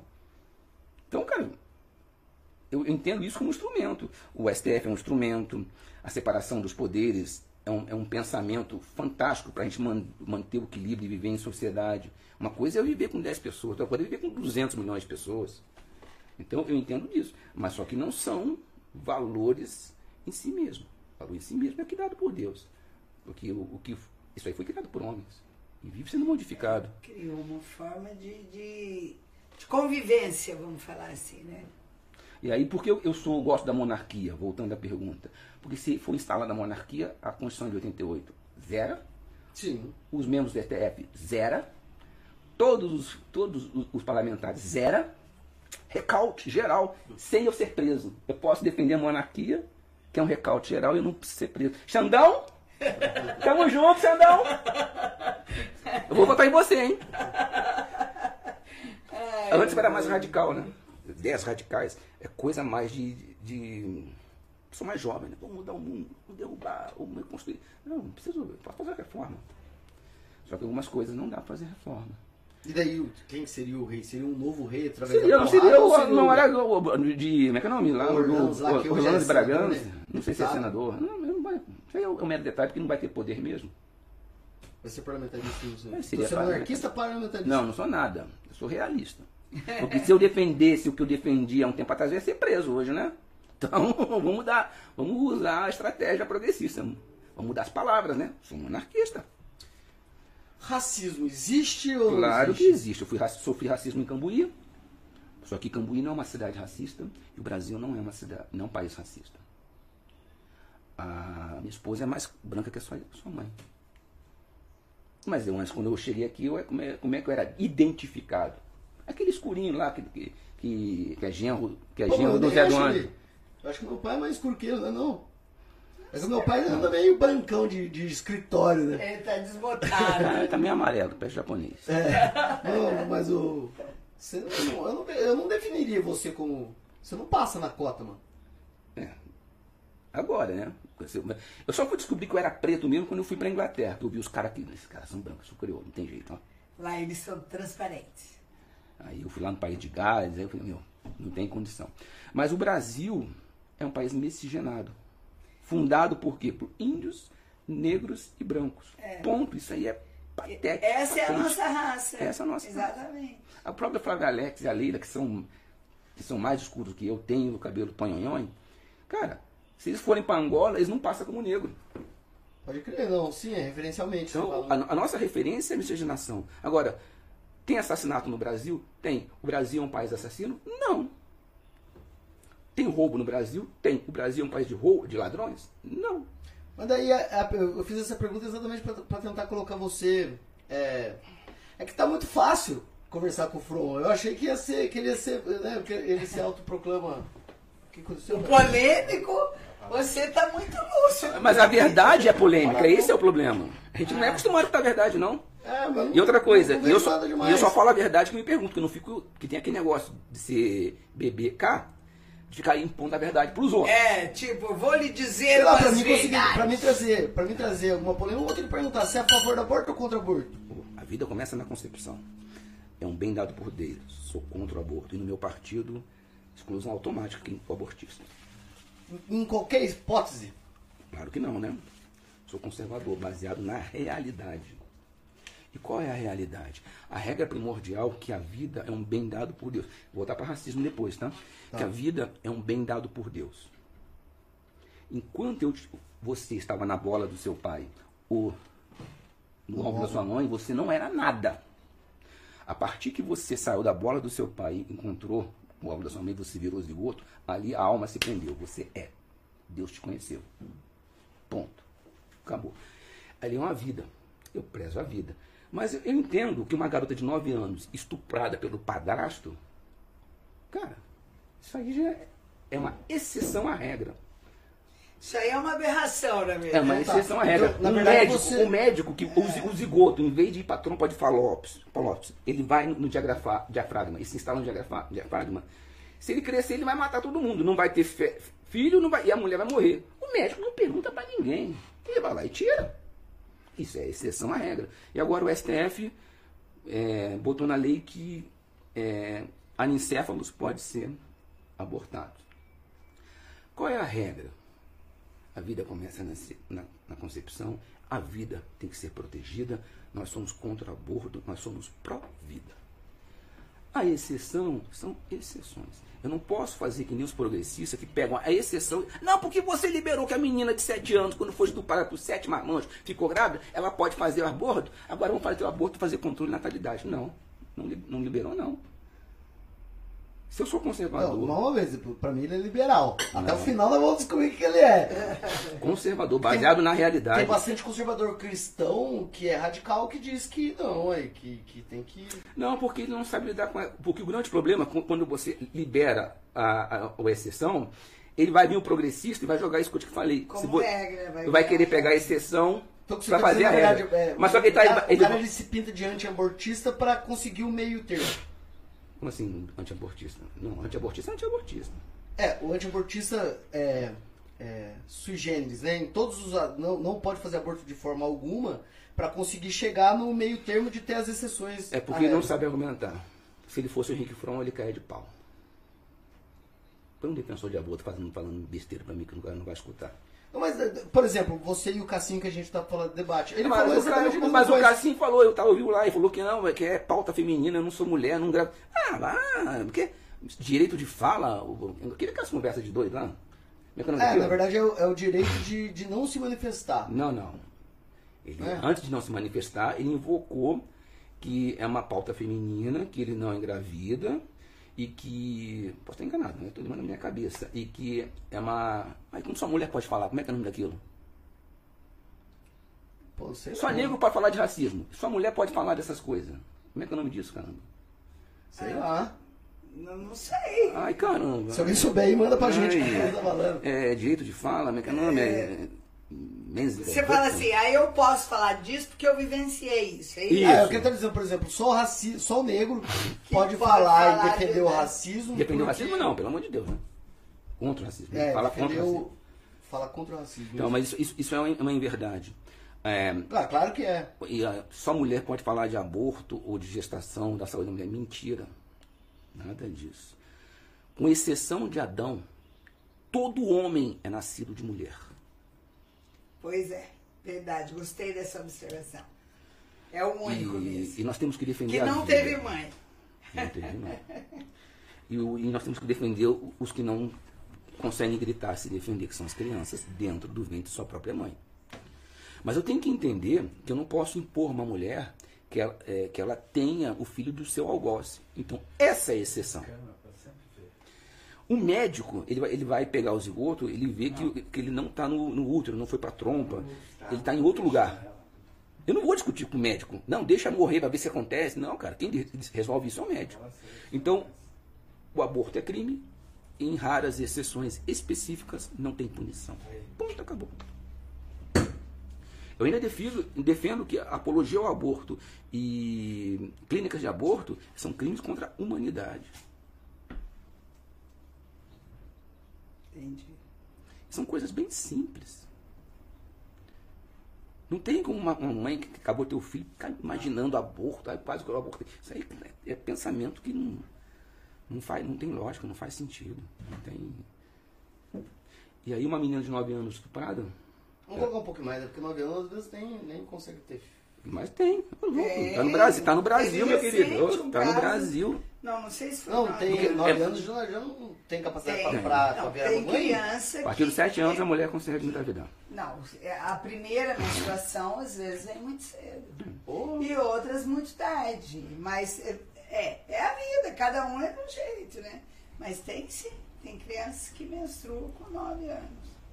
Se eu tenho, se eu, se eu tenho um pilar de formação, que a vida é um presente, é um valor em si mesmo, acabou. A todas as outras discussões ficam mais fáceis. Ah, então você é contra a pena de morte? Claro que não. Tem que ter pena de morte. Não quer ser executado? Não mate ninguém. Ué, Deus é bom, criou o inferno. Tem justiça. E Deus nos deu um advogado justo e fiel. Cristo Jesus. Então, eu tenho que. Esse é o pilar. Quando eu tenho essa base que eu venho daqui, toda outra discussão fica fácil. De- de- Fica tranquilo de debater. tua religião qual que é? Eu sou evangélico. Nasci católico, fui batizado, crismado, e agora eu sou evangélico. De qual? Sou, tá, tô desigrejado porque eu frequentava do R.R. Soares e agora provavelmente eu tô entre a aquela que fica lá na João Maria Salles. Ah, da Dona Márcia. Da, da Dona Márcia não, da, Não, da, não. da Como é que é? Mas a outra também é, é, João Marcelo da Presbiteriana? Não, mais pra, mais pra baixo. é lá Ah, na do. Que é do bonito, pastor né? Samuel. Na, É, Pastor Mel? em frente à clínica, em frente à clínica do Dr. Rafael. Como é que é? Como é que é o nome daquela igreja? Esqueci lá. Do... Ah, do, do adorador? Casa do Adorador. Isso, meu, filho, meu filho Ah, frequenta tá, lá. Eu não lembrava. Eu tô mas- entre ela, a Casa do Adorador, e a quadrangular do pastor. É, Ah, os Wilson conservadores gostam bastante do presbiteriano. O presbiteriano é bem rígido. Verdade de escolha, você vai pra onde você achar melhor. Entendi. E não tem problema, se fosse do candomblé também, sem problema nenhum. Des- é, de- como é que você se chamou? Desigrejado. Sou desigrejado. Daí, do- do- como desigrejado daí no caso? É, Culpa do Caio Fábio. Você quer ir pro racismo ou quer ir pro homossexual? Eu É, quero, você gera nem, polêmica. quero nem pros dois, sai, filho. Mas, ó, Não, é o tema. Você quer tomar uma dedada ou um soco no olho? Ô, que que é isso? Então vamos lá pro, pro racismo que você pediu, né? Que ele tá falando sobre. A gente terminou a questão do aborto? Ah, acredito que sim, né, gente? O pessoal. Porque Ah, Você já se posicionou. Você né, se posicionou né? e, e- e Você foi muito. é bom. totalmente contra o aborto. Porém, Tem situações que você tem que pôr. tem, né? tem que. Hoje nós temos inteligência, temos também. É, Na, na, inteligência na a gente verdade, eu acredito que todo mundo que tem um.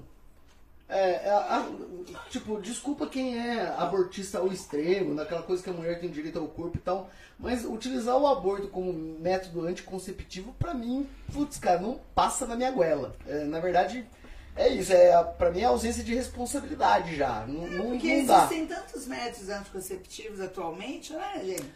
Posso complementar? Pô, claro. O aborto não é um método contra, método contraconceptivo, porque já houve a concepção. Exatamente. Utilizar ele como método Então, anticonceptivo. não, então ele não é, porque já houve a concepção. E não é um método de controle familiar, porque você não executa um filho seu para você controlar, controlar a sua família. Quando você vai numa clínica de aborto e você faz o aborto, você põe, você enterra seu filho ou descarta ele na lixeira? Nossa, eu li essa frase ontem estudando sobre isso aí, Então, velho. Nossa É um, senhora, é um foi de desrespeito matar. isso. tá? É, abortar, para quem é cristão, ele entende que é sacri- sacrificar os inocentes no altar de Moloque. Quem é Moloch? É um, é um deus pagão. Tá. É um nome de demônio. É aquele que o, que o, que o, um dos reis lá reza e Deus manda o fogo? Essa passagem bíblica, não é? Não me lembro. não Que tem o bezerro de ouro lá e tal, não é? Eu não sei se tem o bezerro de ouro. Eu não sei se foi dessa ou foi do Sansão, que ele derrubou as estátuas de Moloque. Tá. Mas é. Mas É é, esse- é, essa bíblico. aí. É, é- é bíblico, tá? É, é bíblico, tá? Então, e, então tem várias passagens que, é, que Deus conversa com você desde o ventre da sua mãe. É, João Batista, quando, quando a Maria encontrou com as duas primas, né? Isabel. Isabel, o João Batista já se alegrou porque encontrou Jesus um no ventre da outra. Você estava vivo, cara. Estava lá dentro. Tá? Então, Pô, eu não sabia que você tem essa passagem bíblica aí? De, de, de qual? O encontro do, do- de Jesus, cara. Pô, eu não sabia não. das, das primas, né? E outra coisa, antigamente, a mulher grávida era, era vergonha, tá? Diferente de hoje. Hoje a mulher põe o barrigão pra fora, tira foto, não sei o quê. O mundo era outro. Quatro mil anos atrás, a- a- a- os filhos eram presentes. Os homens eram mais presentes que as mulheres. Primogênio era o herdeiro de tudo. E a mulher grávida era vergonha. Ela não podia mostrar pra ninguém, ou, ou sair, sair, sair de casa, ou ficar escondidinha. E outra coisa, a gente não ia para o hospital, nascia todo mundo em casa, tá? Me- mesmo as casadas? As casadas, só podia ficar grávida casada, né? Mas naquela época. Naquela mas época. existia, né? Não, existia, né? Então, por isso que eu tô falando desse jeito. Não, porque a Isabel teve que sair de da casa dela para ir para não sei para onde, porque estava grávida. O motivo é isso, era grávida do barrigão. Queria, que- queria, queria esconder, queria esconder o barrigão. Então, o mundo era outro, a gente tem que entender. Ah, a Bíblia, voltando um pouquinho, a Bíblia é racista, a Bíblia é escravagista. Cara, a Bíblia foi escri- escrita em 1700 anos por vários autores na época do homem do bronze. Meu, você quer. O cara achava que o, pra ele a terra era plana, porque ele viu o sol nascer e morrer ali, cara. Exatamente. Pô, ele descrevia como é que ele sabe. Ele não tinha visto Star Trek. Ele não viu Guerra nas Estrelas. Ele não tinha o iPhone. Ele descrevia aquilo que ele via, do jeito que ele entendia. É, Nós temos que saber isso. E outra, nunca andou grandes distâncias. E outra coisa. Andava Não até é. andava, né? Mas só que a, comunidade o Mas- prendia, né? Mais. Mas era grande distância, mas não era de um Já tem- continente pro outro. O Marco, o Marco, o Marco meu, meu sócio lá, ele, ele, ele gosta muito de estudar a Bíblia. E ele, e ele fala que tem a história que o homem, durante a vida, andava em média sete léguas do local que nasceu. Que, que é sete léguas? É, ah, é pouca coisa. Vamos colocar em quilômetros. 40, 42 quilômetros. 42 quilômetros vezes Tipo 7. Cambuí e Pouso Alegre. Não, vezes 42 vezes 7 dá. 280. É, isso aí que não, não não, chega. a légua é 6 quilômetros. Ah, então é 42. Isso aí. Durante uma vida média que o ser humano andava, da onde nasceu, era 42 quilômetros. Mas faz sentido, porque na verdade a gente começou a ficar, por causa da família, do clã e da agricultura, a gente começou a ficar mais. Na época anterior, que a gente era catador, a gente tinha que andar. Não, aí sim. Aí tinha que não morrer. Quando você era nômade, né? Você É. ia, ia, ia, tá aí aonde achava coisa. Se a gente pensar até ó, de novo. a história da vida de Jesus, ele andou muito pouco. Muito pouco. De onde nasceu pra onde morreu, É, a é, gente- é a sete léguas. É, é- é- não é muito mesmo. Ele andou naquela região só mesmo. é. Vamos pro racismo. O Estado tem que ter medidas de racismo. Por exemplo, a cota. Contra, tá maluco? Tá maluco? Cota. Ah, então pô, achamos, achamos o debate dele com o Cassim. Cota só se for social. Porque eu, eu entendo que eu tenho que. Eu, eu, eu entendo que existe o rico, eu entendo que existe o pobre. Por quê? Porque eu tendo olhos vendo, eu vejo. Eu entendo que o rico tem muito mais opções do que o pobre. Porque tendo olhos vendo, eu vejo. Então, para a cota social faz sentido. Você está numa universidade pública, que é de graça, o cara milionário vai entrar numa universidade pública que não precisa pagar? Tem que ter comprovação de riqueza. Vem cá, você ganha quanto, meu querido? Teu pa- papai ganha um milhão? Ô, vai pagar, vai pagar aqui. Então, fica meio estranho fazer isso, mas então pelo menos 50% das vagas para universidades públicas teria que ser para cotista é, social, financeiro, pobres. Agora, você fazer comissão de cor de raça para ver se, você, se eu passo, se meu filho, meu filho Matheus tem olho claro, passa. Ah, isso é piada. Isso aí é tempo de ir lá de, da, da Gestapo, que tinha comissão racial, para ver quantos por cento de judeu você tinha. Não. É, esse é o problema de não conhecer a história. Então, é com o argumento, inclusive eu questionei o, o, o Cássio sobre isso. O, o Lugar que de fala, lembrei. Lugar de fala. O argumento que ele utilizou em relação a, a- Quando eu questionei ele, ele falou que é estatística. Porque existe mais negro pobre. Então seria uma forma de você facilitar e resolver o problema da cota social liberando para negro. Você não falasse, né? Você libera a cota social, quem, não tem branco pobre, não. Não tem cigano. Cigano é o quê? Para, meu, para. Isso Existe cigano negro? Eu não sei. Provavelmente. Eles estão ficando moreninho. Não sei se é causa do sol, mas eu não- eu ainda não vi cigano negro, não. É porque eles são. Os Ramones, eles no são meio, é, eles são- são clã, miscigenados. né? É, Eles são meio fechados, É. assim, né? É um, é um grupo que não se mistura muito. É, em tese, né? Se não mistura em algumas coisas, né? Mas outras se mistura, né? Mas... Então, eu, eu, eu, eu, eu fico é, em relação a racismo, dívida, não quer? Dívida histórica, aquelas Hum. palhaçada.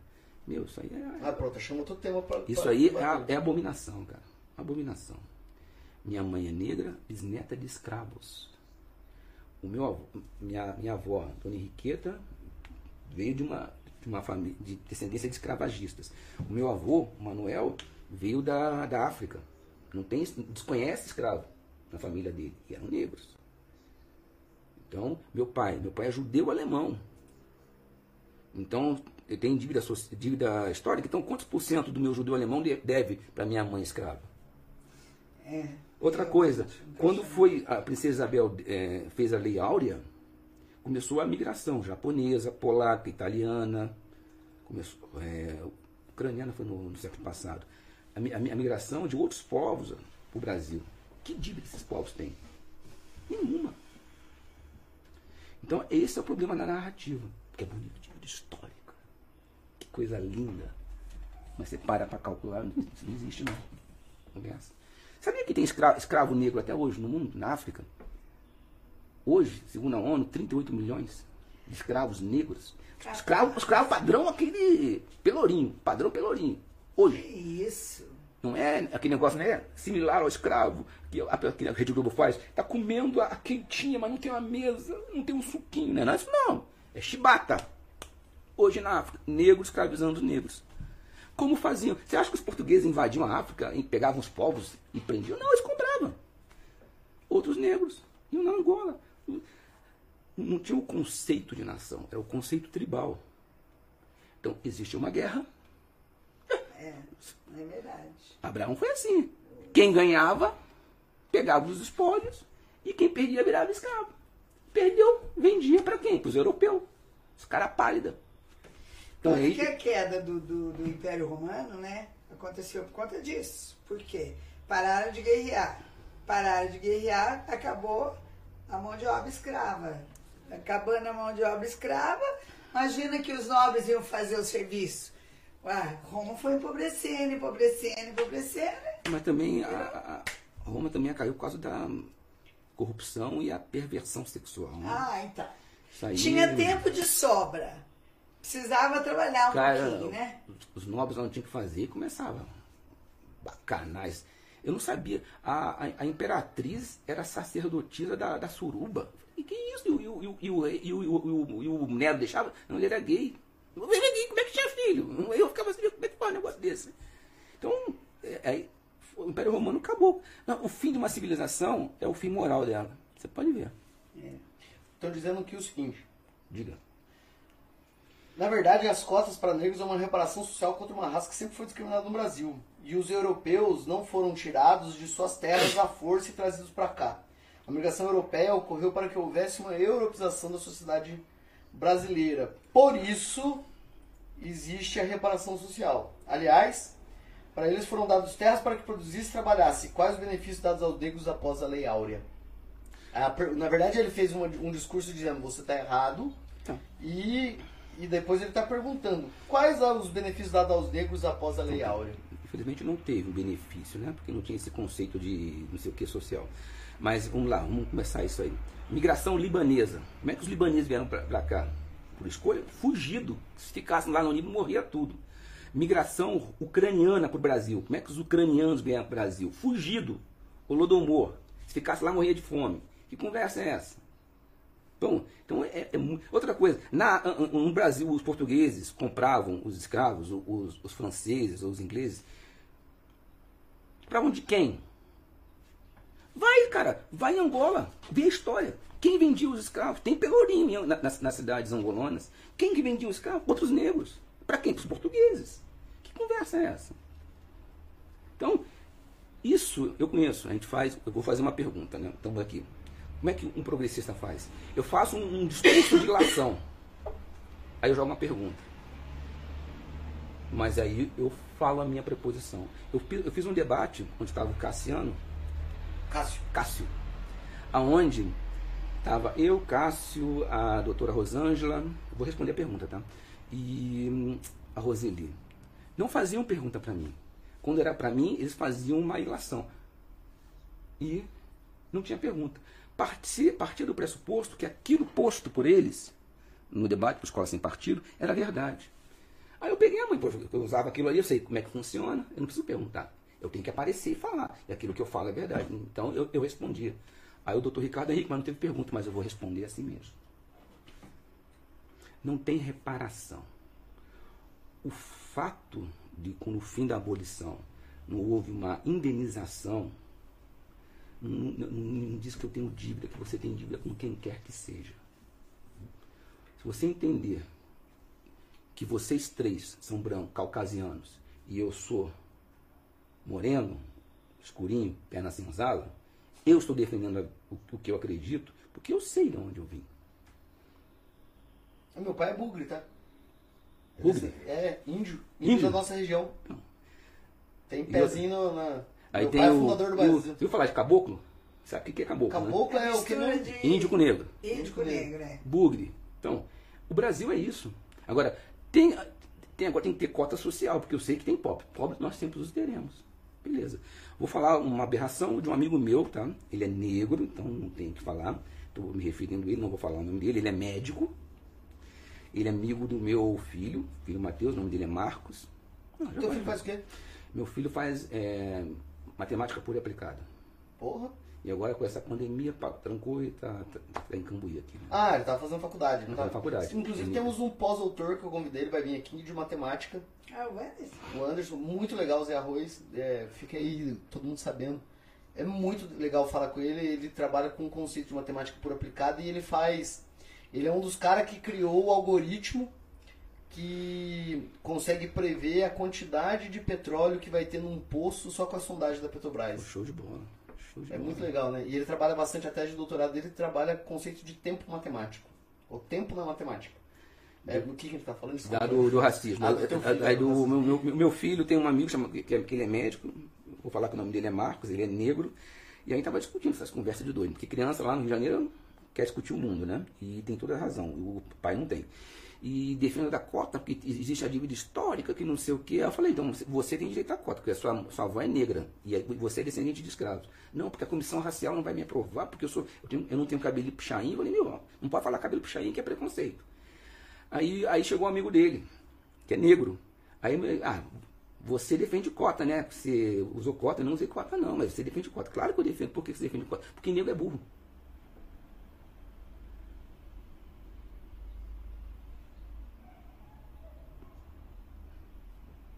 Isso é pesado, hein? O negro falou pra mim. Então, só que, na verdade, ele falou isso tirando sarro, né? Mas eu me lembro disso. Toda vez que eu encontro ele, eu começo a rir. Então, cara, é uma piada que não deveria? Eu não posso contar, vocês não podem contar, mas ele pode. Beleza, mas aí eu sou contra a cota, contra a separação, nós Mas é a favor da cota social. Social tem que ter, isso aí é in- inegável. Isso aí não, não tem como não. Uma forma de Isso dar é, oportunidade. é tendo olhos vendo e né? vendo. Não porque tem que fazer uma reparação. Isso é tudo papo de esquerdista. No Haiti não tem reparação nenhuma, Angola não tem reparação nenhuma. Você vai nos países árabes, vê, se, os- se- se os negros que moram lá tem essas conversinhas. Tem essas conversinhas na África do Sul. Mesmo assim na África do Sul, Nelson Mandela, não, não. Porque ele sabia se os negros, os brancos fossem embora, se os, os os, os, os colonialistas ingleses foram embora e acabar, né? Então ele fez uma, uma da nação. Esquece esse negócio. Você, você matou quantos? Confessa, punição tanto, prescreveu. E, e refez a nação. Não tem, puni- não tem reparação, dívida histórica, tem a nação. Tá? Hoje, antigamente na África do Sul não existia miscigenação, agora está tendo. Então mudou, cara. Nosso, se, se você estiver no Brasil, o seu povo não for brasileiro, você é estrangeiro. Tem racismo? Claro que tem, cara. Tu acha que eu não sofri racismo? Aqui na cidade eu não sofri racismo. Piadinha, essa piadinha que eu contei aqui, só acho que é de um negro. Tem racismo. Cambuí é uma cidade racista? Não é. É, Cambuí é uma cidade. Como é que chama quando, quando é, é, é uma sociedade fechada? É um clã? É, como se fosse um. Cambuí mas- é um meio clancista. Não, mas isso não é um dom só de Cambuí. Todas, todas as Cidade cidades. pequena, né? cidades pequenas, ou que são muito de morro, que a cidade mais, É. mais que, que, é, que absorve as pessoas, mais boa vinda, são cidades litorâneas. Ou cidades em planície, que você de longe vê quem está chegando. Você no morro, cara, você não sabe se é um, dois ou dez mil que tá vindo. É você não sabe. que- geográfico isso, então, né? isso É, você falava muito isso, né? É, E você tem que criar uma- um, uma- um rótulo para saber quem, se ele é amigo ou inimigo. Então, por isso que diz que mineiro é desconfiado, sabia? Diferente. Aí você vai pro Mato Grosso, que é tudo plano. Tá vindo lá? Aqui nós tínhamos que ficar, botar um de plantão. Porque as cidades litorâneas são mais acolhedoras? Por causa do. É comércio. verdade, tem sentido isso. Não mais, mais. um determinismo Fica geográfico. com essa. Interessante. É, teve um outro que fez ao Racismo. mesmo que do racismo? Terminou do racismo? Ah, Contra terminou. cotas. Teve um que se autoproclamou aqui dizendo que pensa como você, que ele é muito mais de acordo com a cota a cota por pobreza, ele declara como cota por pobreza, que ele, ele entende que eventualmente se houvesse uma cota por pobreza, muito mais negros entrariam na cota social e que eventualmente os negros se autossegregam. Uma coisa, existe racismo reverso, na tua opinião? Racismo reverso é. Bom, eu ia falar o que eu ia falar, mas não- racismo reverso não existe. O que existe é racismo.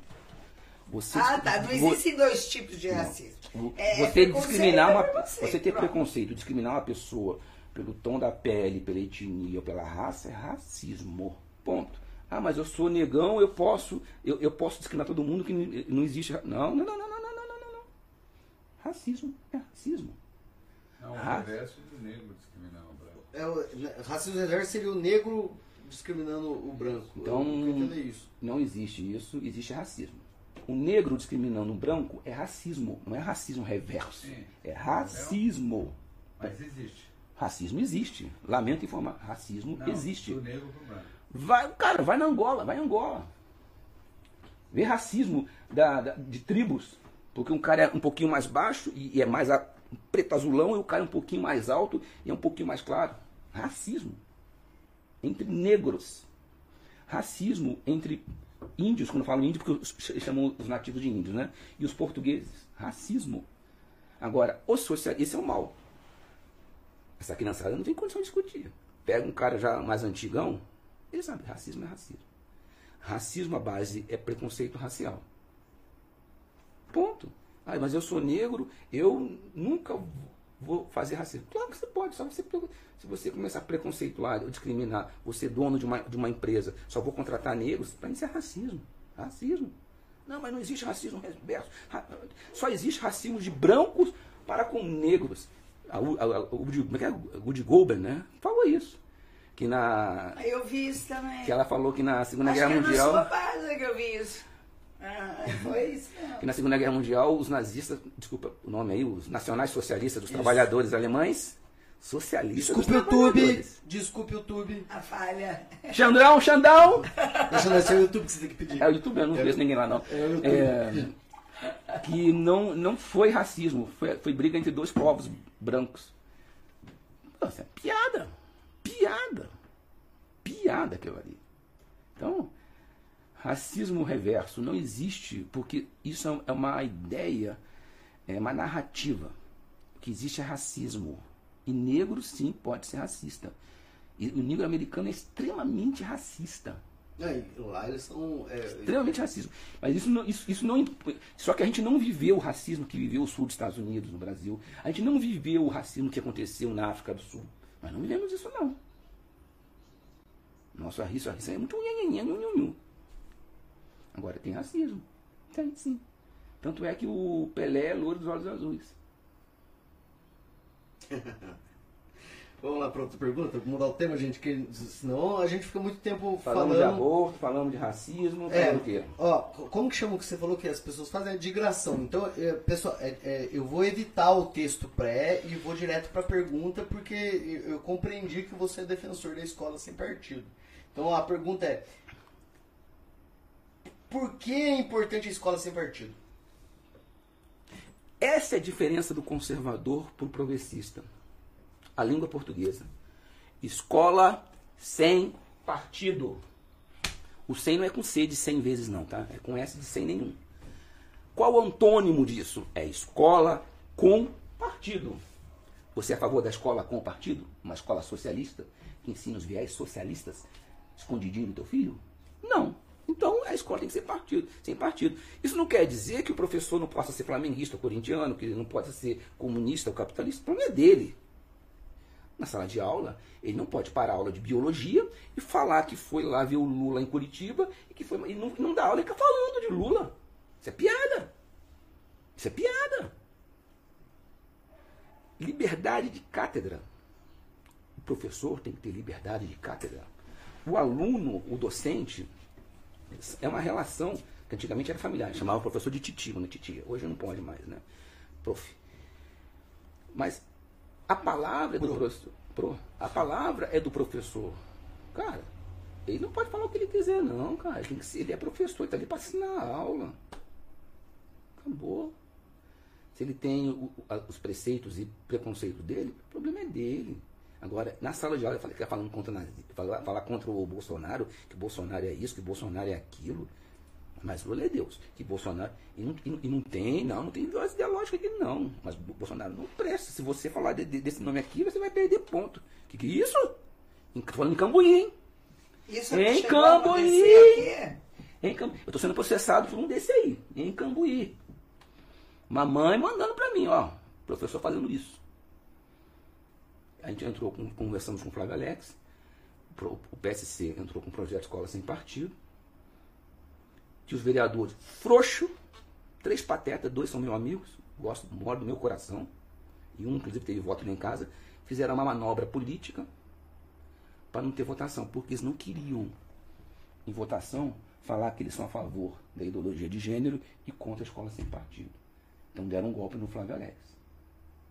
E agora também, em 2018, 2000, sei lá, 2019, não sei se foi o Faquinho Barroso, respondendo uma, uma DIN, né? não sei se é DIN ou ADI, dizendo que o município não tem autonomia para legislar sobre isso. Mas ele pode criar o dia do zumbi, criar. Mas escola sem partido não pode, não. O que é o projeto Escola Sem Partido? É um projetinho que são duas folhas. Tá? Na primeira folha são os artigos e na segunda folha é um, é, um, é um texto do cartaz. De você pôr um cartaz na sala de aula dizendo os direitos e deveres dos alunos e professores. Seis, seis direitos e deveres, sendo que cinco já são lei. Então, eu pego no Estatuto da Criança e Adolescente e ponho lá o textinho. Tum. E, e, o último seria contra a ideologia de gênero. Então, esse que teria um pouco mais de mais constrangimento. Né? Foi em cima desse que o STF baniu dos municípios. Teria que ver federal, estadual, município. Mas só que. Você já, já foi professora? Sim. Tá. Para mim botar um cartaz numa sala História de. ainda. Para mim botar um cartaz numa sala de aula ou, ou no corredor, eu tenho que pedir autorização para o prefeito? Eu não posso chegar lá e botar, ô, ô diretor, pode botar um cartazinho aqui? Para escola sem partido, a, a, ideia era polemizar. Em vez de eu chegar, professor, deixa eu botar um cartazinho aqui, vamos fazer uma lei para mim pôr esse cartazinho aqui, dando liberdade de cátedra, liberdade de, de ensino, liberdade de divergência, obrigação do professor ensinar a matéria que ele, professor de biologia, tem que ensinar biologia, professor de história, tem que falar na história. Acabou. Aí é onde criou a polêmica. Foi aí que as, ficou claro e patético, patente para a população que existe doutrinação em sala de aula. Ah. Tá? Porque muito melhor do que você ter a aprovação do projeto Escola Sem Partido é você ter as audiências públicas que nós tivemos em Cambuí. Ficou claro, evidente, patético e tem doutrinação. Eu fui numa, eu fui numa audiência com o Cássio e Então teve essas audiências. Tiveram, o louca. Ele mandou pra mim. É que ele não mandou pra você. Eu tinha mas uma, Não, mas eu eu, acho teve, que- eu apaguei algumas, porque ficou meio pesadas, né? Então, umas eu apaguei. Essa, Ah, essa então aqu- aquilo que você mandou pra mim foi leve. foi, foi o que sobrou. Ah, Eu- um- Mas quando vocês foram altos. Faz tempo. Hã? Faz tempo. 2018, 2017, 2018. Foi as audiências. Antes da pandemia. Antes da pandemia. Foi aí quando os vereadores viram que não tinha como, que tinha que pôr para votar, e aí eles fizeram a manobra. Derrubaram o Flavinho, fizeram uma manobra interna, né? O Flavinho era o autor e era o relator da Comissão de Constituição e Justiça. Teve um dia que ele não, te- não pôde ir, que não fizeram uma reunião comissão extraordinária, ele não estava lá. E aí deram um golpe e, sem estar o autor do projeto e sem estar o relator da Comissão de Constituição e Justiça, falaram que ela é inconstitucional. Só que eles, para falarem que ela era inconstitucional, eles usaram todos os textos do projeto de lei. Em defesa da liberdade de cátedra. Artigo 1. Em defesa da liberdade de cátedra. Pô, quem vai defendendo sou eu. Então, cara, é, é isso que eu acho que. E, o, caso- e aí nós discutimos lá com.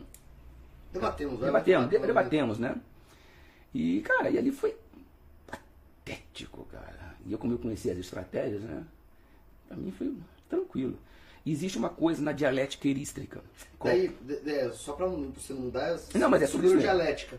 É, foi, eu acredito que, é, tipo assim, é, o pessoal, hora que manda pergunta, tipo, manda a pergunta inteira.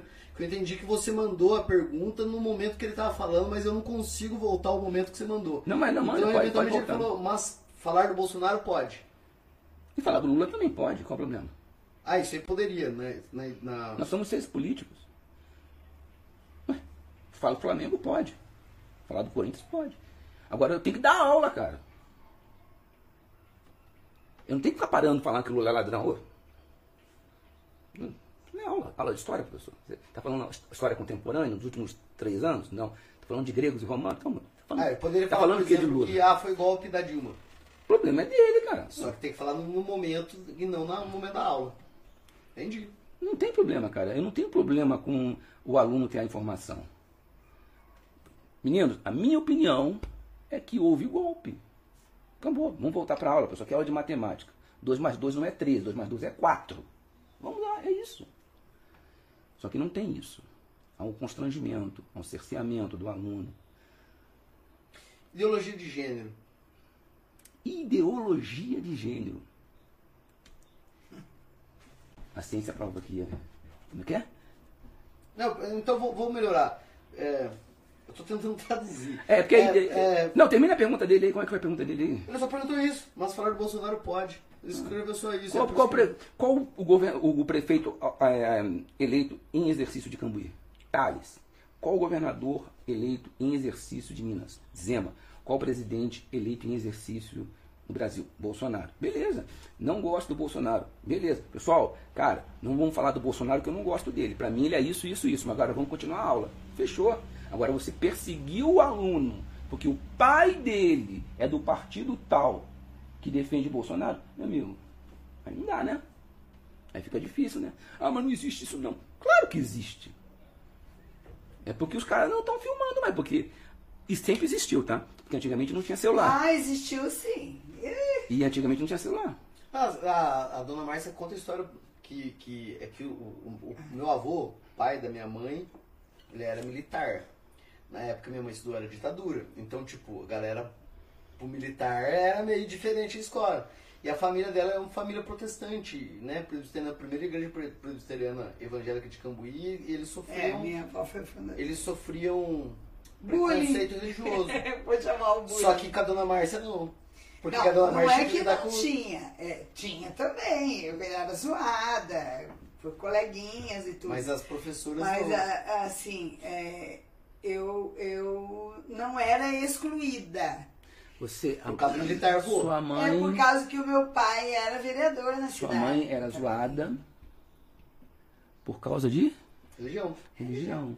Podia ser por causa do nariz, da É gordura, bullying. da altura, da cor da pele, da ascensão financeira. Cara, isso é coisa de criança. Nós temos que combater o preconceito e a perseguição. Eu não gosto de bullying, a perseguição, tá? E o constrangimento de criança com criança.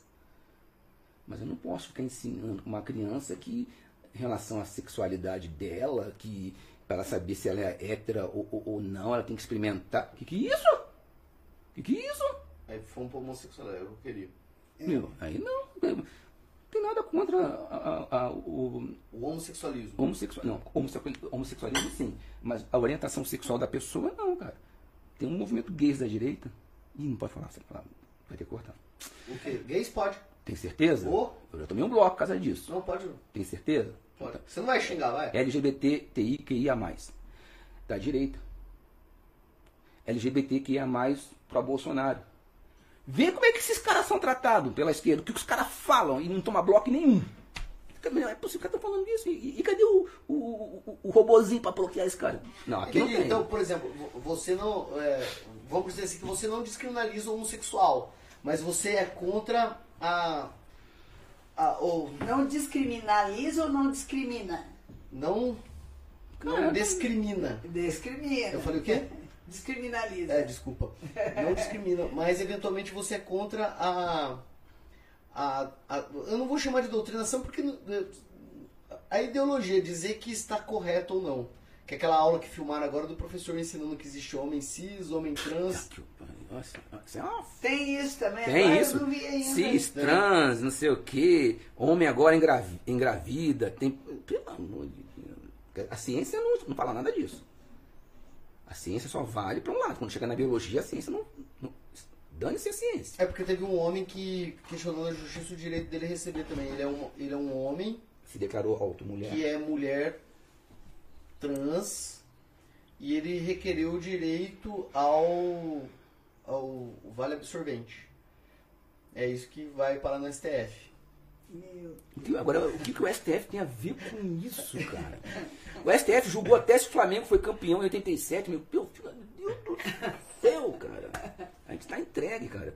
Então, a- em relação à, orientação sexual da pessoa, cara, se ela não for pederasta ou pedófilo, cara, pra mim, O que, que, que, seria- que que é o pederasta? não, Pedera... pode, não pode falar. Você vai ter que procurar no Google aí. E... Pederasta não pode? Não, não pode.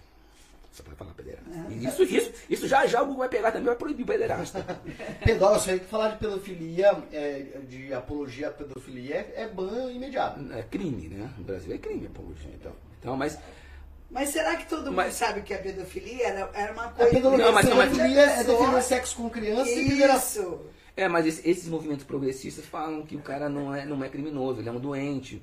E que e existem movimentos que no, que no, que no Às, passado. às- deixa eu contar, às vezes a risada do meu pai, é, ele coloca muito, é atrasada. Então não se incomode. Ele tá rindo, de, ele tá rindo de alguma coisa que você falou pra trás. Então a gente nunca sabe o que ele tá rindo, entendeu? Então, mas vamos voltar a. Federasta ainda, eu tô aqui. a pederasta, no pederasta ainda? Vamos lá. O Max Daí o- O Oliveira. Luiz César falou, falou aqui, o Luiz César que brigou com você agora falou assim, não, é, realmente, o campeão de 87 foi o esporte. Vai arranjar confusão comigo. Fala do Bolsonaro, mas não fala do Flamengo, pelo amor de Deus. O, vou dar um exemplo. O Max Oliveira, tá? ele, trou, ele fez a primeira convenção LGBTQIA+, de Cambuí. Quem? Max Oliveira Quem que é? Você conhece? foi candidato a... O Max? Max, deputado estadual, foi candidato a- no, no PSDB, depois a vereador. Sabe quem é? né? Sei, quem é o Max? Presidente do movimento LGBTQIA+, de Cambuí. Ele é de Cambuí? Não sei. Se é o Max que eu tô É o pensando Max. que foi candidato junto comigo, eu sei É, quem é. então é ele mesmo. Ah, então. Ele fez Ah, a, primeira, a primeira conferência LGBTQIA+, de Cambuí. Eu estava lá. Fui eu, meu filho e meu cunhado, o Washington, que faleceu. Você foi como mais? Hã? Não, eu, eu fui lá como cidadão, Porque eu- porque era aberto ao público. É que eu não sei o que é mais, eu pergunto pra todo mundo o que, que é o mais, daí muitas pessoas não me definem. Eu Não. consigo ir até o. É, até o. O que? Não, o que eu já não entendo. Cara, pra mim aquilo ali é coisa de. A palavra que eu quero falar. Eu gostava quando era GLS, gays, lésbicas, simpatizantes. Todo mundo era simpatizante. GLS, gays, lésbicas, lésbicas. Pra minha, na minha opinião, gay e lésbica é a mesma coisa, e simpatizantes. Então, era tranquilo. Aí LGBT, virou LGLS. Não. Aí você botar um montão de sopa de letrinha lá e dando. O Max fez essa primeira conferência. Eu estava lá. O- Eles quem ach- mandou mensagem pra mim, eu não vou ler, porque já que o. O, o From falou que tomou banho, eu não vou correr risco, tá bom? Mas você pode seguir. tu- o, É, a pessoa explicou pra mim que era o pederasta. Eu entendi, obrigado. O, aí o Marx ele fez essa conferência e eu estava lá. Ele achava que eu fosse lá estorvar, chincalhar. Cara, conversei, apresentei minha preposição. Por que, que eu não, não defendo a ideologia de gênero, ide- ideologia de gênero, teoria de gênero, identidade de gênero? Cara, chamei os meninos, apresentei, o Marcos como líder, ele é líder de vocês, ele vai sair candidato a deputado. Vocês não vão apoiar eles? Aí expliquei. Falei da aonde tem as paradas gays no mundo. Democracias ocidentais cristãs. Não, no Oriente Médio, o único lugar que tem parada gay é Tel Aviv, Israel. Tem parada gay em Cuba, Venezuela, Coreia do Norte, Rússia? Não tem. É no meio de cristãos que a diversidade tem que estar. É no meio de cristão que o, que o ateu tem que estar. Tem movimento ateu no Oriente Médio? O que fazem com ateu no Oriente Médio? Mas se você for árabe e entrar em Israel e se declarar ateu, você tem cidadania automática. Gay e ateu. Asilo automático. Não é cidadania, é asilo, né? Automático. Porque sabe que se, se você voltar, eles te matam. A parada gay Tel Aviv é uma das maiores do mundo. O fato de eu não gostar do Vasco da Gama não me dá o direito de acabar com o time Vasco da Gama. Com certeza. É só isso, cara. Agora, o que eu não quero é usar uma forma de relacionamento íntimo particular dentro da escola, dizendo que é melhor para você saber se você é ou não. Tem que experimentar. Como é que um professor fala um negócio desse para um aluno? Não pode, cara. Tem que ser cerceado. Ah, eu tenho liberdade. Não tem liberdade, não. Essa liberdade não existe. Se falar essas besteiras. Até a página 2 só, né? Então é isso que eu sou contra. Cara, profundo. O, o Max, a, a nossa, a, nossa, a nossa grande mãe lá, a advogada, como é que é o nome dela? Foi candidata a, a- a vereadora Um Cambuí? em Cambuí. Da causa animal. Ah, Andréia. Ah, André Arruda. André Arruda. Não, André Arruda É, ou André- a, ou a André. Gislaine? Não, A não, Gislaine? não, André André é advogada, ela é advogada. Inclusive, ela quebrou a perna salvando um cachorrinho. Então, André, Sabe, André, André? André Arruda, tá? do PSC. Tá? Ela não, não é muito simpatizante do Bolsonaro. Ela está apoiando, se não me engano, o Oswaldo Lopes. E na campanha, cara, ela fez um, várias lives com, com, com Ricardo Mendes, Max, a Ana Morim e ela. Cara, onde teve eu apoiei ela. Ô, Márcia, chegamos no 100. Quer falar dos patrocinadores? Você fala que eu não falo? Ah, eu falo sim. Bebe café, pronto. Gente, olha, a live hoje tá muito boa, né? E aí é o seguinte, eu quero pedir para vocês aí se inscreverem no canal em primeiro lugar. Curte a página, aperte o sininho, dá esse apoio aí pro nosso Prozei para que a gente tenha força de continuar existindo. Dê-nos apoio aí, por favor. E agora eu quero falar dos nossos patrocinadores, que são a Infocan, a Padaria Avenida, que fornece o bolo, que é maravilhoso. Padaria Avenida tem umas aproveita coisas pra comer. Ah, o doce dessa semana vai Eu ser o um doce beberrão. de banana do Serras Verdes. Supermercado Cinco Irmãos, que patrocina o pão de queijo. Você come pelo menos O um café pedaço. Itaí, é, patrocina o nosso café. Café o quê? Alô? Café Itaí, De do novo? Zé Lauro. De novo? Nosso Café café. Itaí. Nosso Nosso café. Mais, mais uma vez? Nossa, café Itaí. Se você tiver uma empresa, olha que lindo esse, lo- esse logotipo do nosso proseio, foi feito pela Logoteria e ela faz uma reforma geral na sua loja. Souza Advogados, excelentes advogados. Lupter Music, doutora Sibeli Braga e a nossa assis- assistente invisível, Bruna virtual. Gente, vocês não sabem, vamos fazer propaganda aqui. Muitas pessoas não sabem o que a Bruna faz e, e a Lisa veio aqui e ficou fã. Ela faz tudo que você. Ela cobra por serviço. Então, por exemplo, você tem uma empresa, você lá tá fazendo construção, precisa daquela chatice de ir na prefeitura, aprovar projeto e conseguir taxa e pagar não sei o quê. Se contratar ela, você paga ela, sei lá, ela vai cobrar de você 50 reais pra fazer o serviço que você. A Bruna é despachante? É que ela não é despachante, ela é assistente virtual. É só um assistente. É uma secretária que faz tudo pra você e se contrata ela pro serviço específico. Belezinha. Entendeu?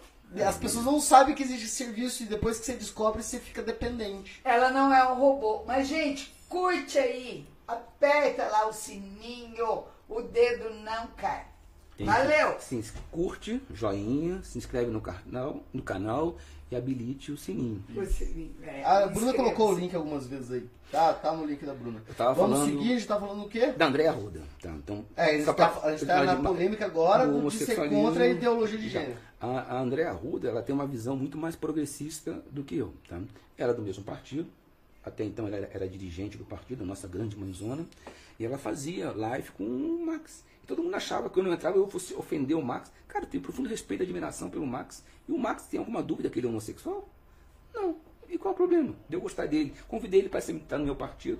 Infelizmente, ele não achou melhor ir para o PSDB, que é muito conservador por gosto do PSC. E eu- toda vez que a Andréa Arruda fazia live, cara, tinha meu apoio. Inclusive, ela fez uma live com Ulisses, do PT. Cara, apoiei ela, entrei, parabenizei ela, não fiz nenhuma ofensa ao, ao deputado Ulisses. Então é isso que eu entendo. Isso dentro do PSC. E ela tem uma visão muito mais progressiva em relação a, a relações sexuais, né? Eu não, eu tenho uma relação mais conservadora. Porque o que é conservador é batendo olhos, vendo e vendo. É só isso. Então, é, para as pessoas entenderem a tua posição. Você não, você não é um, um ativista que diz que o homossexual tem que morrer. Mas, eventualmente, você é contra com que, que na escola ensine que as crianças têm que, têm que testar a sua sexualidade. Seria mais ou menos nesse sentido. Para mim isso é crime, né? Só que hoje, por causa da, da dialética, da mudança da língua portuguesa, não é mais. Eles ficam fingindo que estão assim, contra o preconceito, na verdade estão cooptando as pessoas, né? Depravando as crianças. É bem isso. E eu como cristão, ou como conservador, cara, eu entendo que a vida é um presente. Então, cara, se a pessoa é, tem a sua forma de relacionamento, é dela, eu não quero nem saber, cara. Eu não perguntei nada. Eu não me apresento Henrique From cristão hétero. Isso não existe, cara. Isso não existe. Isso é narrativa para nos dividir entre héteros e homo, mulheres e homens, brancos e negros, ricos e pobres. E antigamente era outra narrativa. Era campesinas e operários. Para nos dividir. É uma forma de dominação. É por isso que eu saí desse sistema. Eu era socialista. Não, era brisolista, né? Ah, Hoje caiu, caiu a ficha. Define para mim só o que, que é, o, por que, que o brisolista é, é dizer pior ou melhor, sei lá, do que o socialista puro? Ah, porque a gente não tinha problema de ter o nosso caudilho. Então, não, não- não tem problema. Hoje, o pessoal eh, gosta do Lula como. Eles seguem o PT, seguem o idealismo e o Lula é o líder. A gente não seguia nada, a gente, a gente seguia a Brizola. Se ele virasse amanhã, Nem sabia. Ordem dada é ordem obedecida, não tem conversa. entendi. Então a gente era brizolista. Então, tipo, você era pior ainda do que o petista. petista. A gente tinha uma bronca com o petista por causa da Ivete Vargas, né? O Brizola tentou fundar o PTB, que ele era o herdeiro do PTB. Aí o regime militar não deixou, entregou para a filha da Getúlio Vargas, que é a Ivete Vargas, que ela pegou o PTB.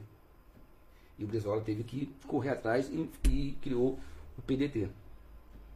Então existia é, essa, essa, essa, essa, essa rixa. E foi com a ajuda do PT que criaram o PTB. E, o, e reza a lenda, não sei se é verdade, os caras estavam morrendo de medo com a anistia geral ampla e restrita, com a volta dos grandes líderes. Então eles, eles criaram, é, liberaram a criação do PT para dividir a esquerda. O PT foi criado em 78, cara. Auge do regime militar. Como é que cria um partido desse? Que ditadura doida é essa? Então, cara. Você nega a ditadura? Não. O regime militar não nega, não. Existiu.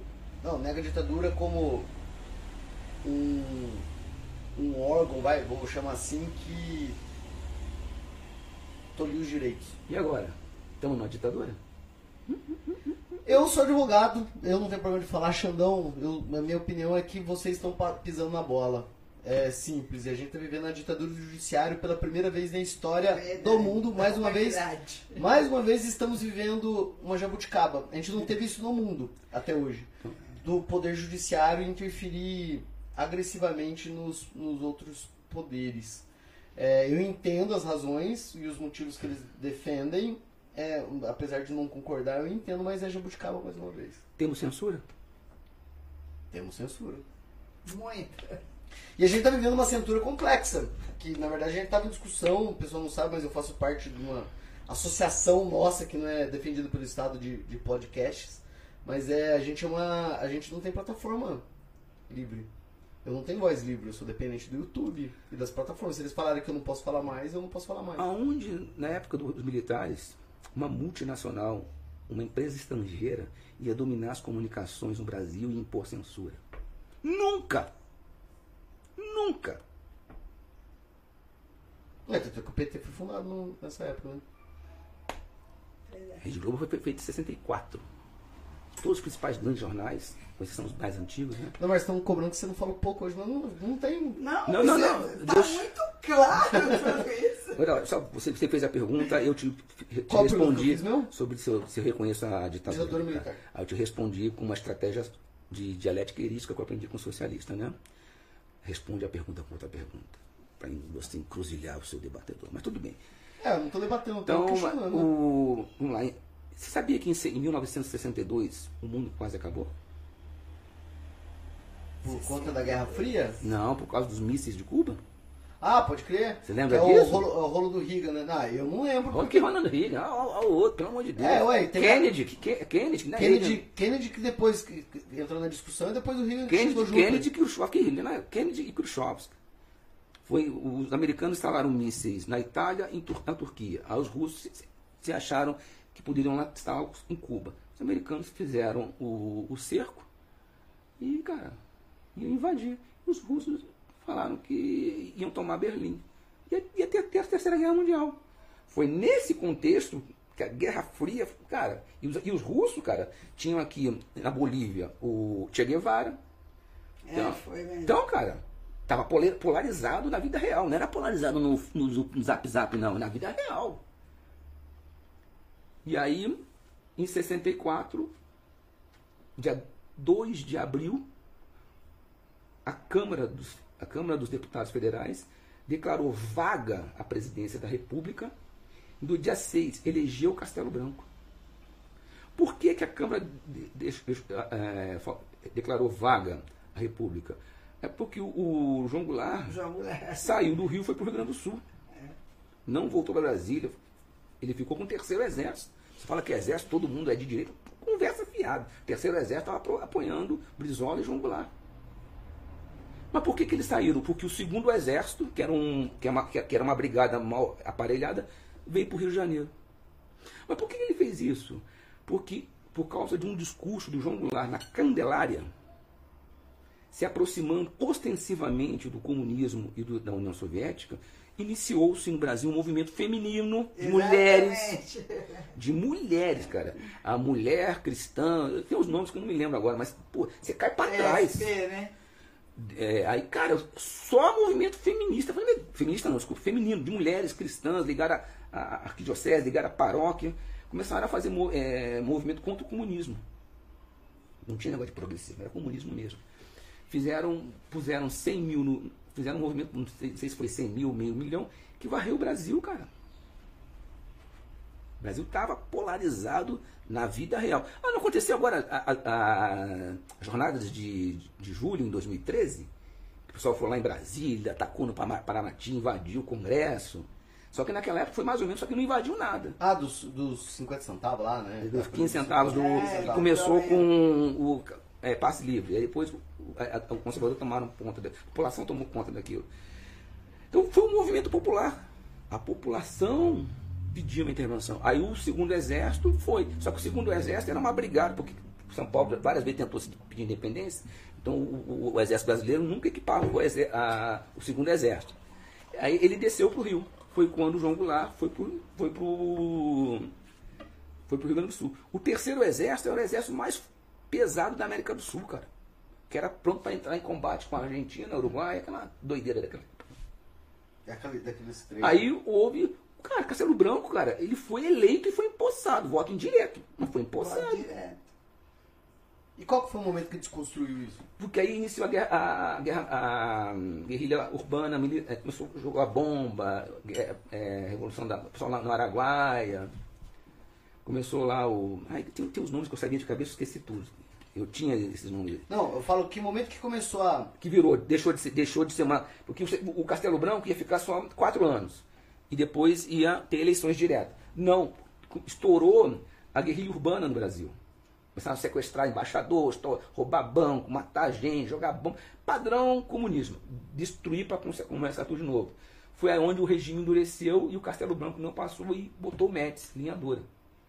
Médici? Não sei. Não, foi Costa Silva. Costa Silva. O Médici foi 78. É, E o vice vice-presidente do. Eu não sei se é Costa e Silva, posso estar falando besteira, mas vou deixar Costa e Silva, depois a gente pode, alguém pode mandar errata. O vice-presidente do Brasil era um civil, que é o idealizador do meu partido, PSC qualquer? que era o. Ai, cara, o nome dele é Eduardo. X. Ai, esqueci o nome dele. mas Estou era- dizendo aqui que a Rede Globo surgiu em 64 sob apoio da ditadura militar.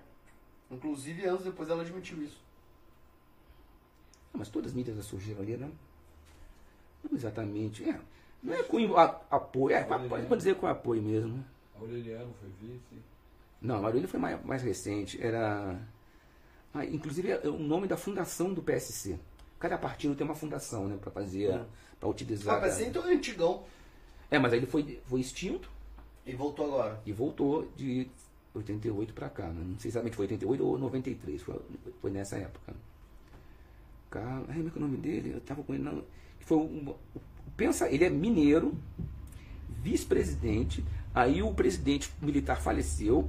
Ele ia assumir, os militares não deixaram, deram um golpe, assumiu uma junta militar que permaneceu no período e assumiu outro, o- outro militar. Outro militar. Faleceu o Castelo. Faleceu o Castelo. Castelo Branco. É, se deixa, é. Aí já não sei, não faleceu também lá o nosso. o- Não pode falar, gente. Essas coisas aí. É, quer aquela contra, mili- contra militar, pode falar o que você quiser. Contra o Bolsonaro e militar, você pode largar a linha. É, não pode falar, não.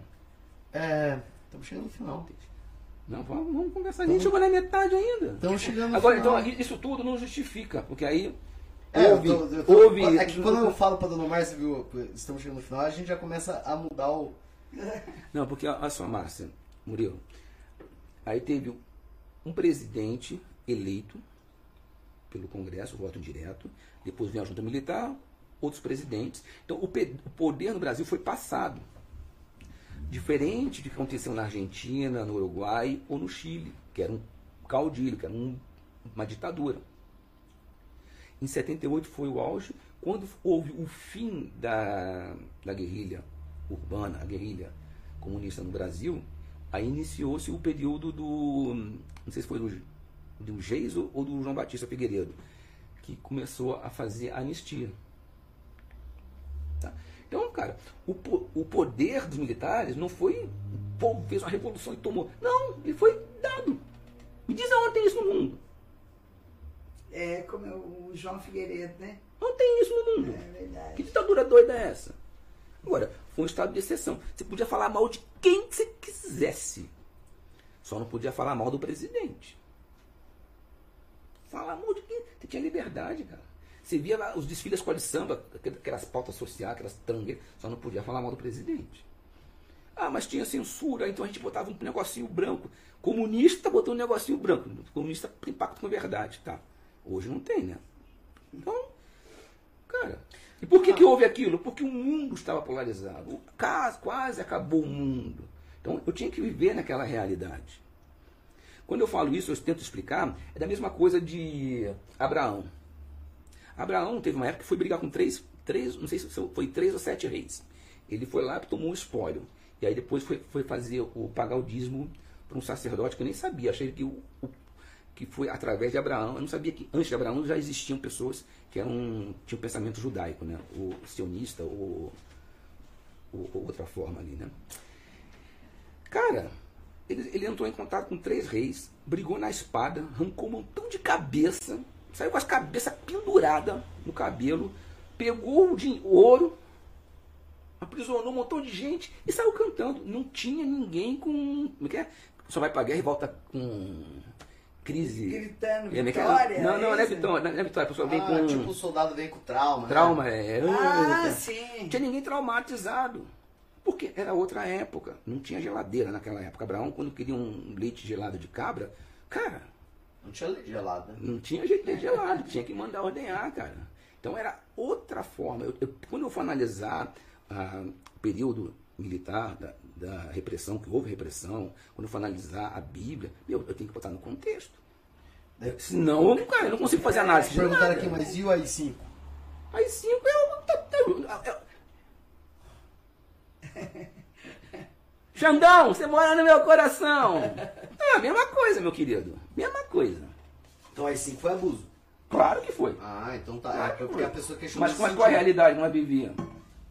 Se eu não posso falar. Se, eu- cara, se eu não tenho o direito de falar mal do presidente, eu, como político, que tenho liberdade de fala, posso? Aí cinco. Não pode. Se eu não tenho direito, que não era objetivo, não estava na Constituição, de falar mal do presidente, eu, ministro do STF, posso dizer que não, o deputado pode falar mal. Não pode. Aí cinco. Saquei. Então era claro, tinha uma lei dizendo que não pode. Ato é institucional, né? Não sei. É. Ato institucional. Valia por um período, depois acabava. Porque acabou se estendendo. um- Não, mas, mas eu tinha uma dizendo, ó, meu querido, estamos em período de. Existe uma guerra interna. E é isso, isso e isso. Estava claro e objetivo. O bicho vai comer. Então eu sei que eu não posso falar. Diferente de hoje. Que os defensores da, da Constituição falam que a Dilma eh, sofreu um golpe e, e quando ela foi caçada, que é cassação com eh, impedimento de eleição durante oito anos, a língua portuguesa foi, foi mudada. Aonde? Aí, aí vai lá o STF fala que pode. que O STF não pode abrir inquérito, não pode investigar, não pode prender ninguém. Mas, Mas pode. Mas tem no regimento interno dele, se acontecer um crime dentro das dependências do STF, ele pode instaurar um inquérito. Aí me falam que as dependências do STF é o Brasil inteiro. Não, é o mundo. Pô, é piada. Aí é piada. E, ninguém- e aí os juristas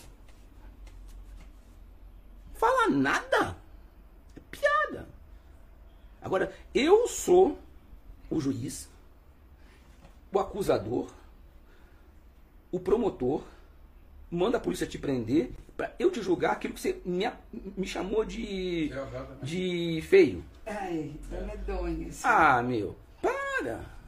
Para! Sabe que isso é muito Foucault, cara? Devia ser proibido ensinar Foucault na, nas cátedras humanas, cara.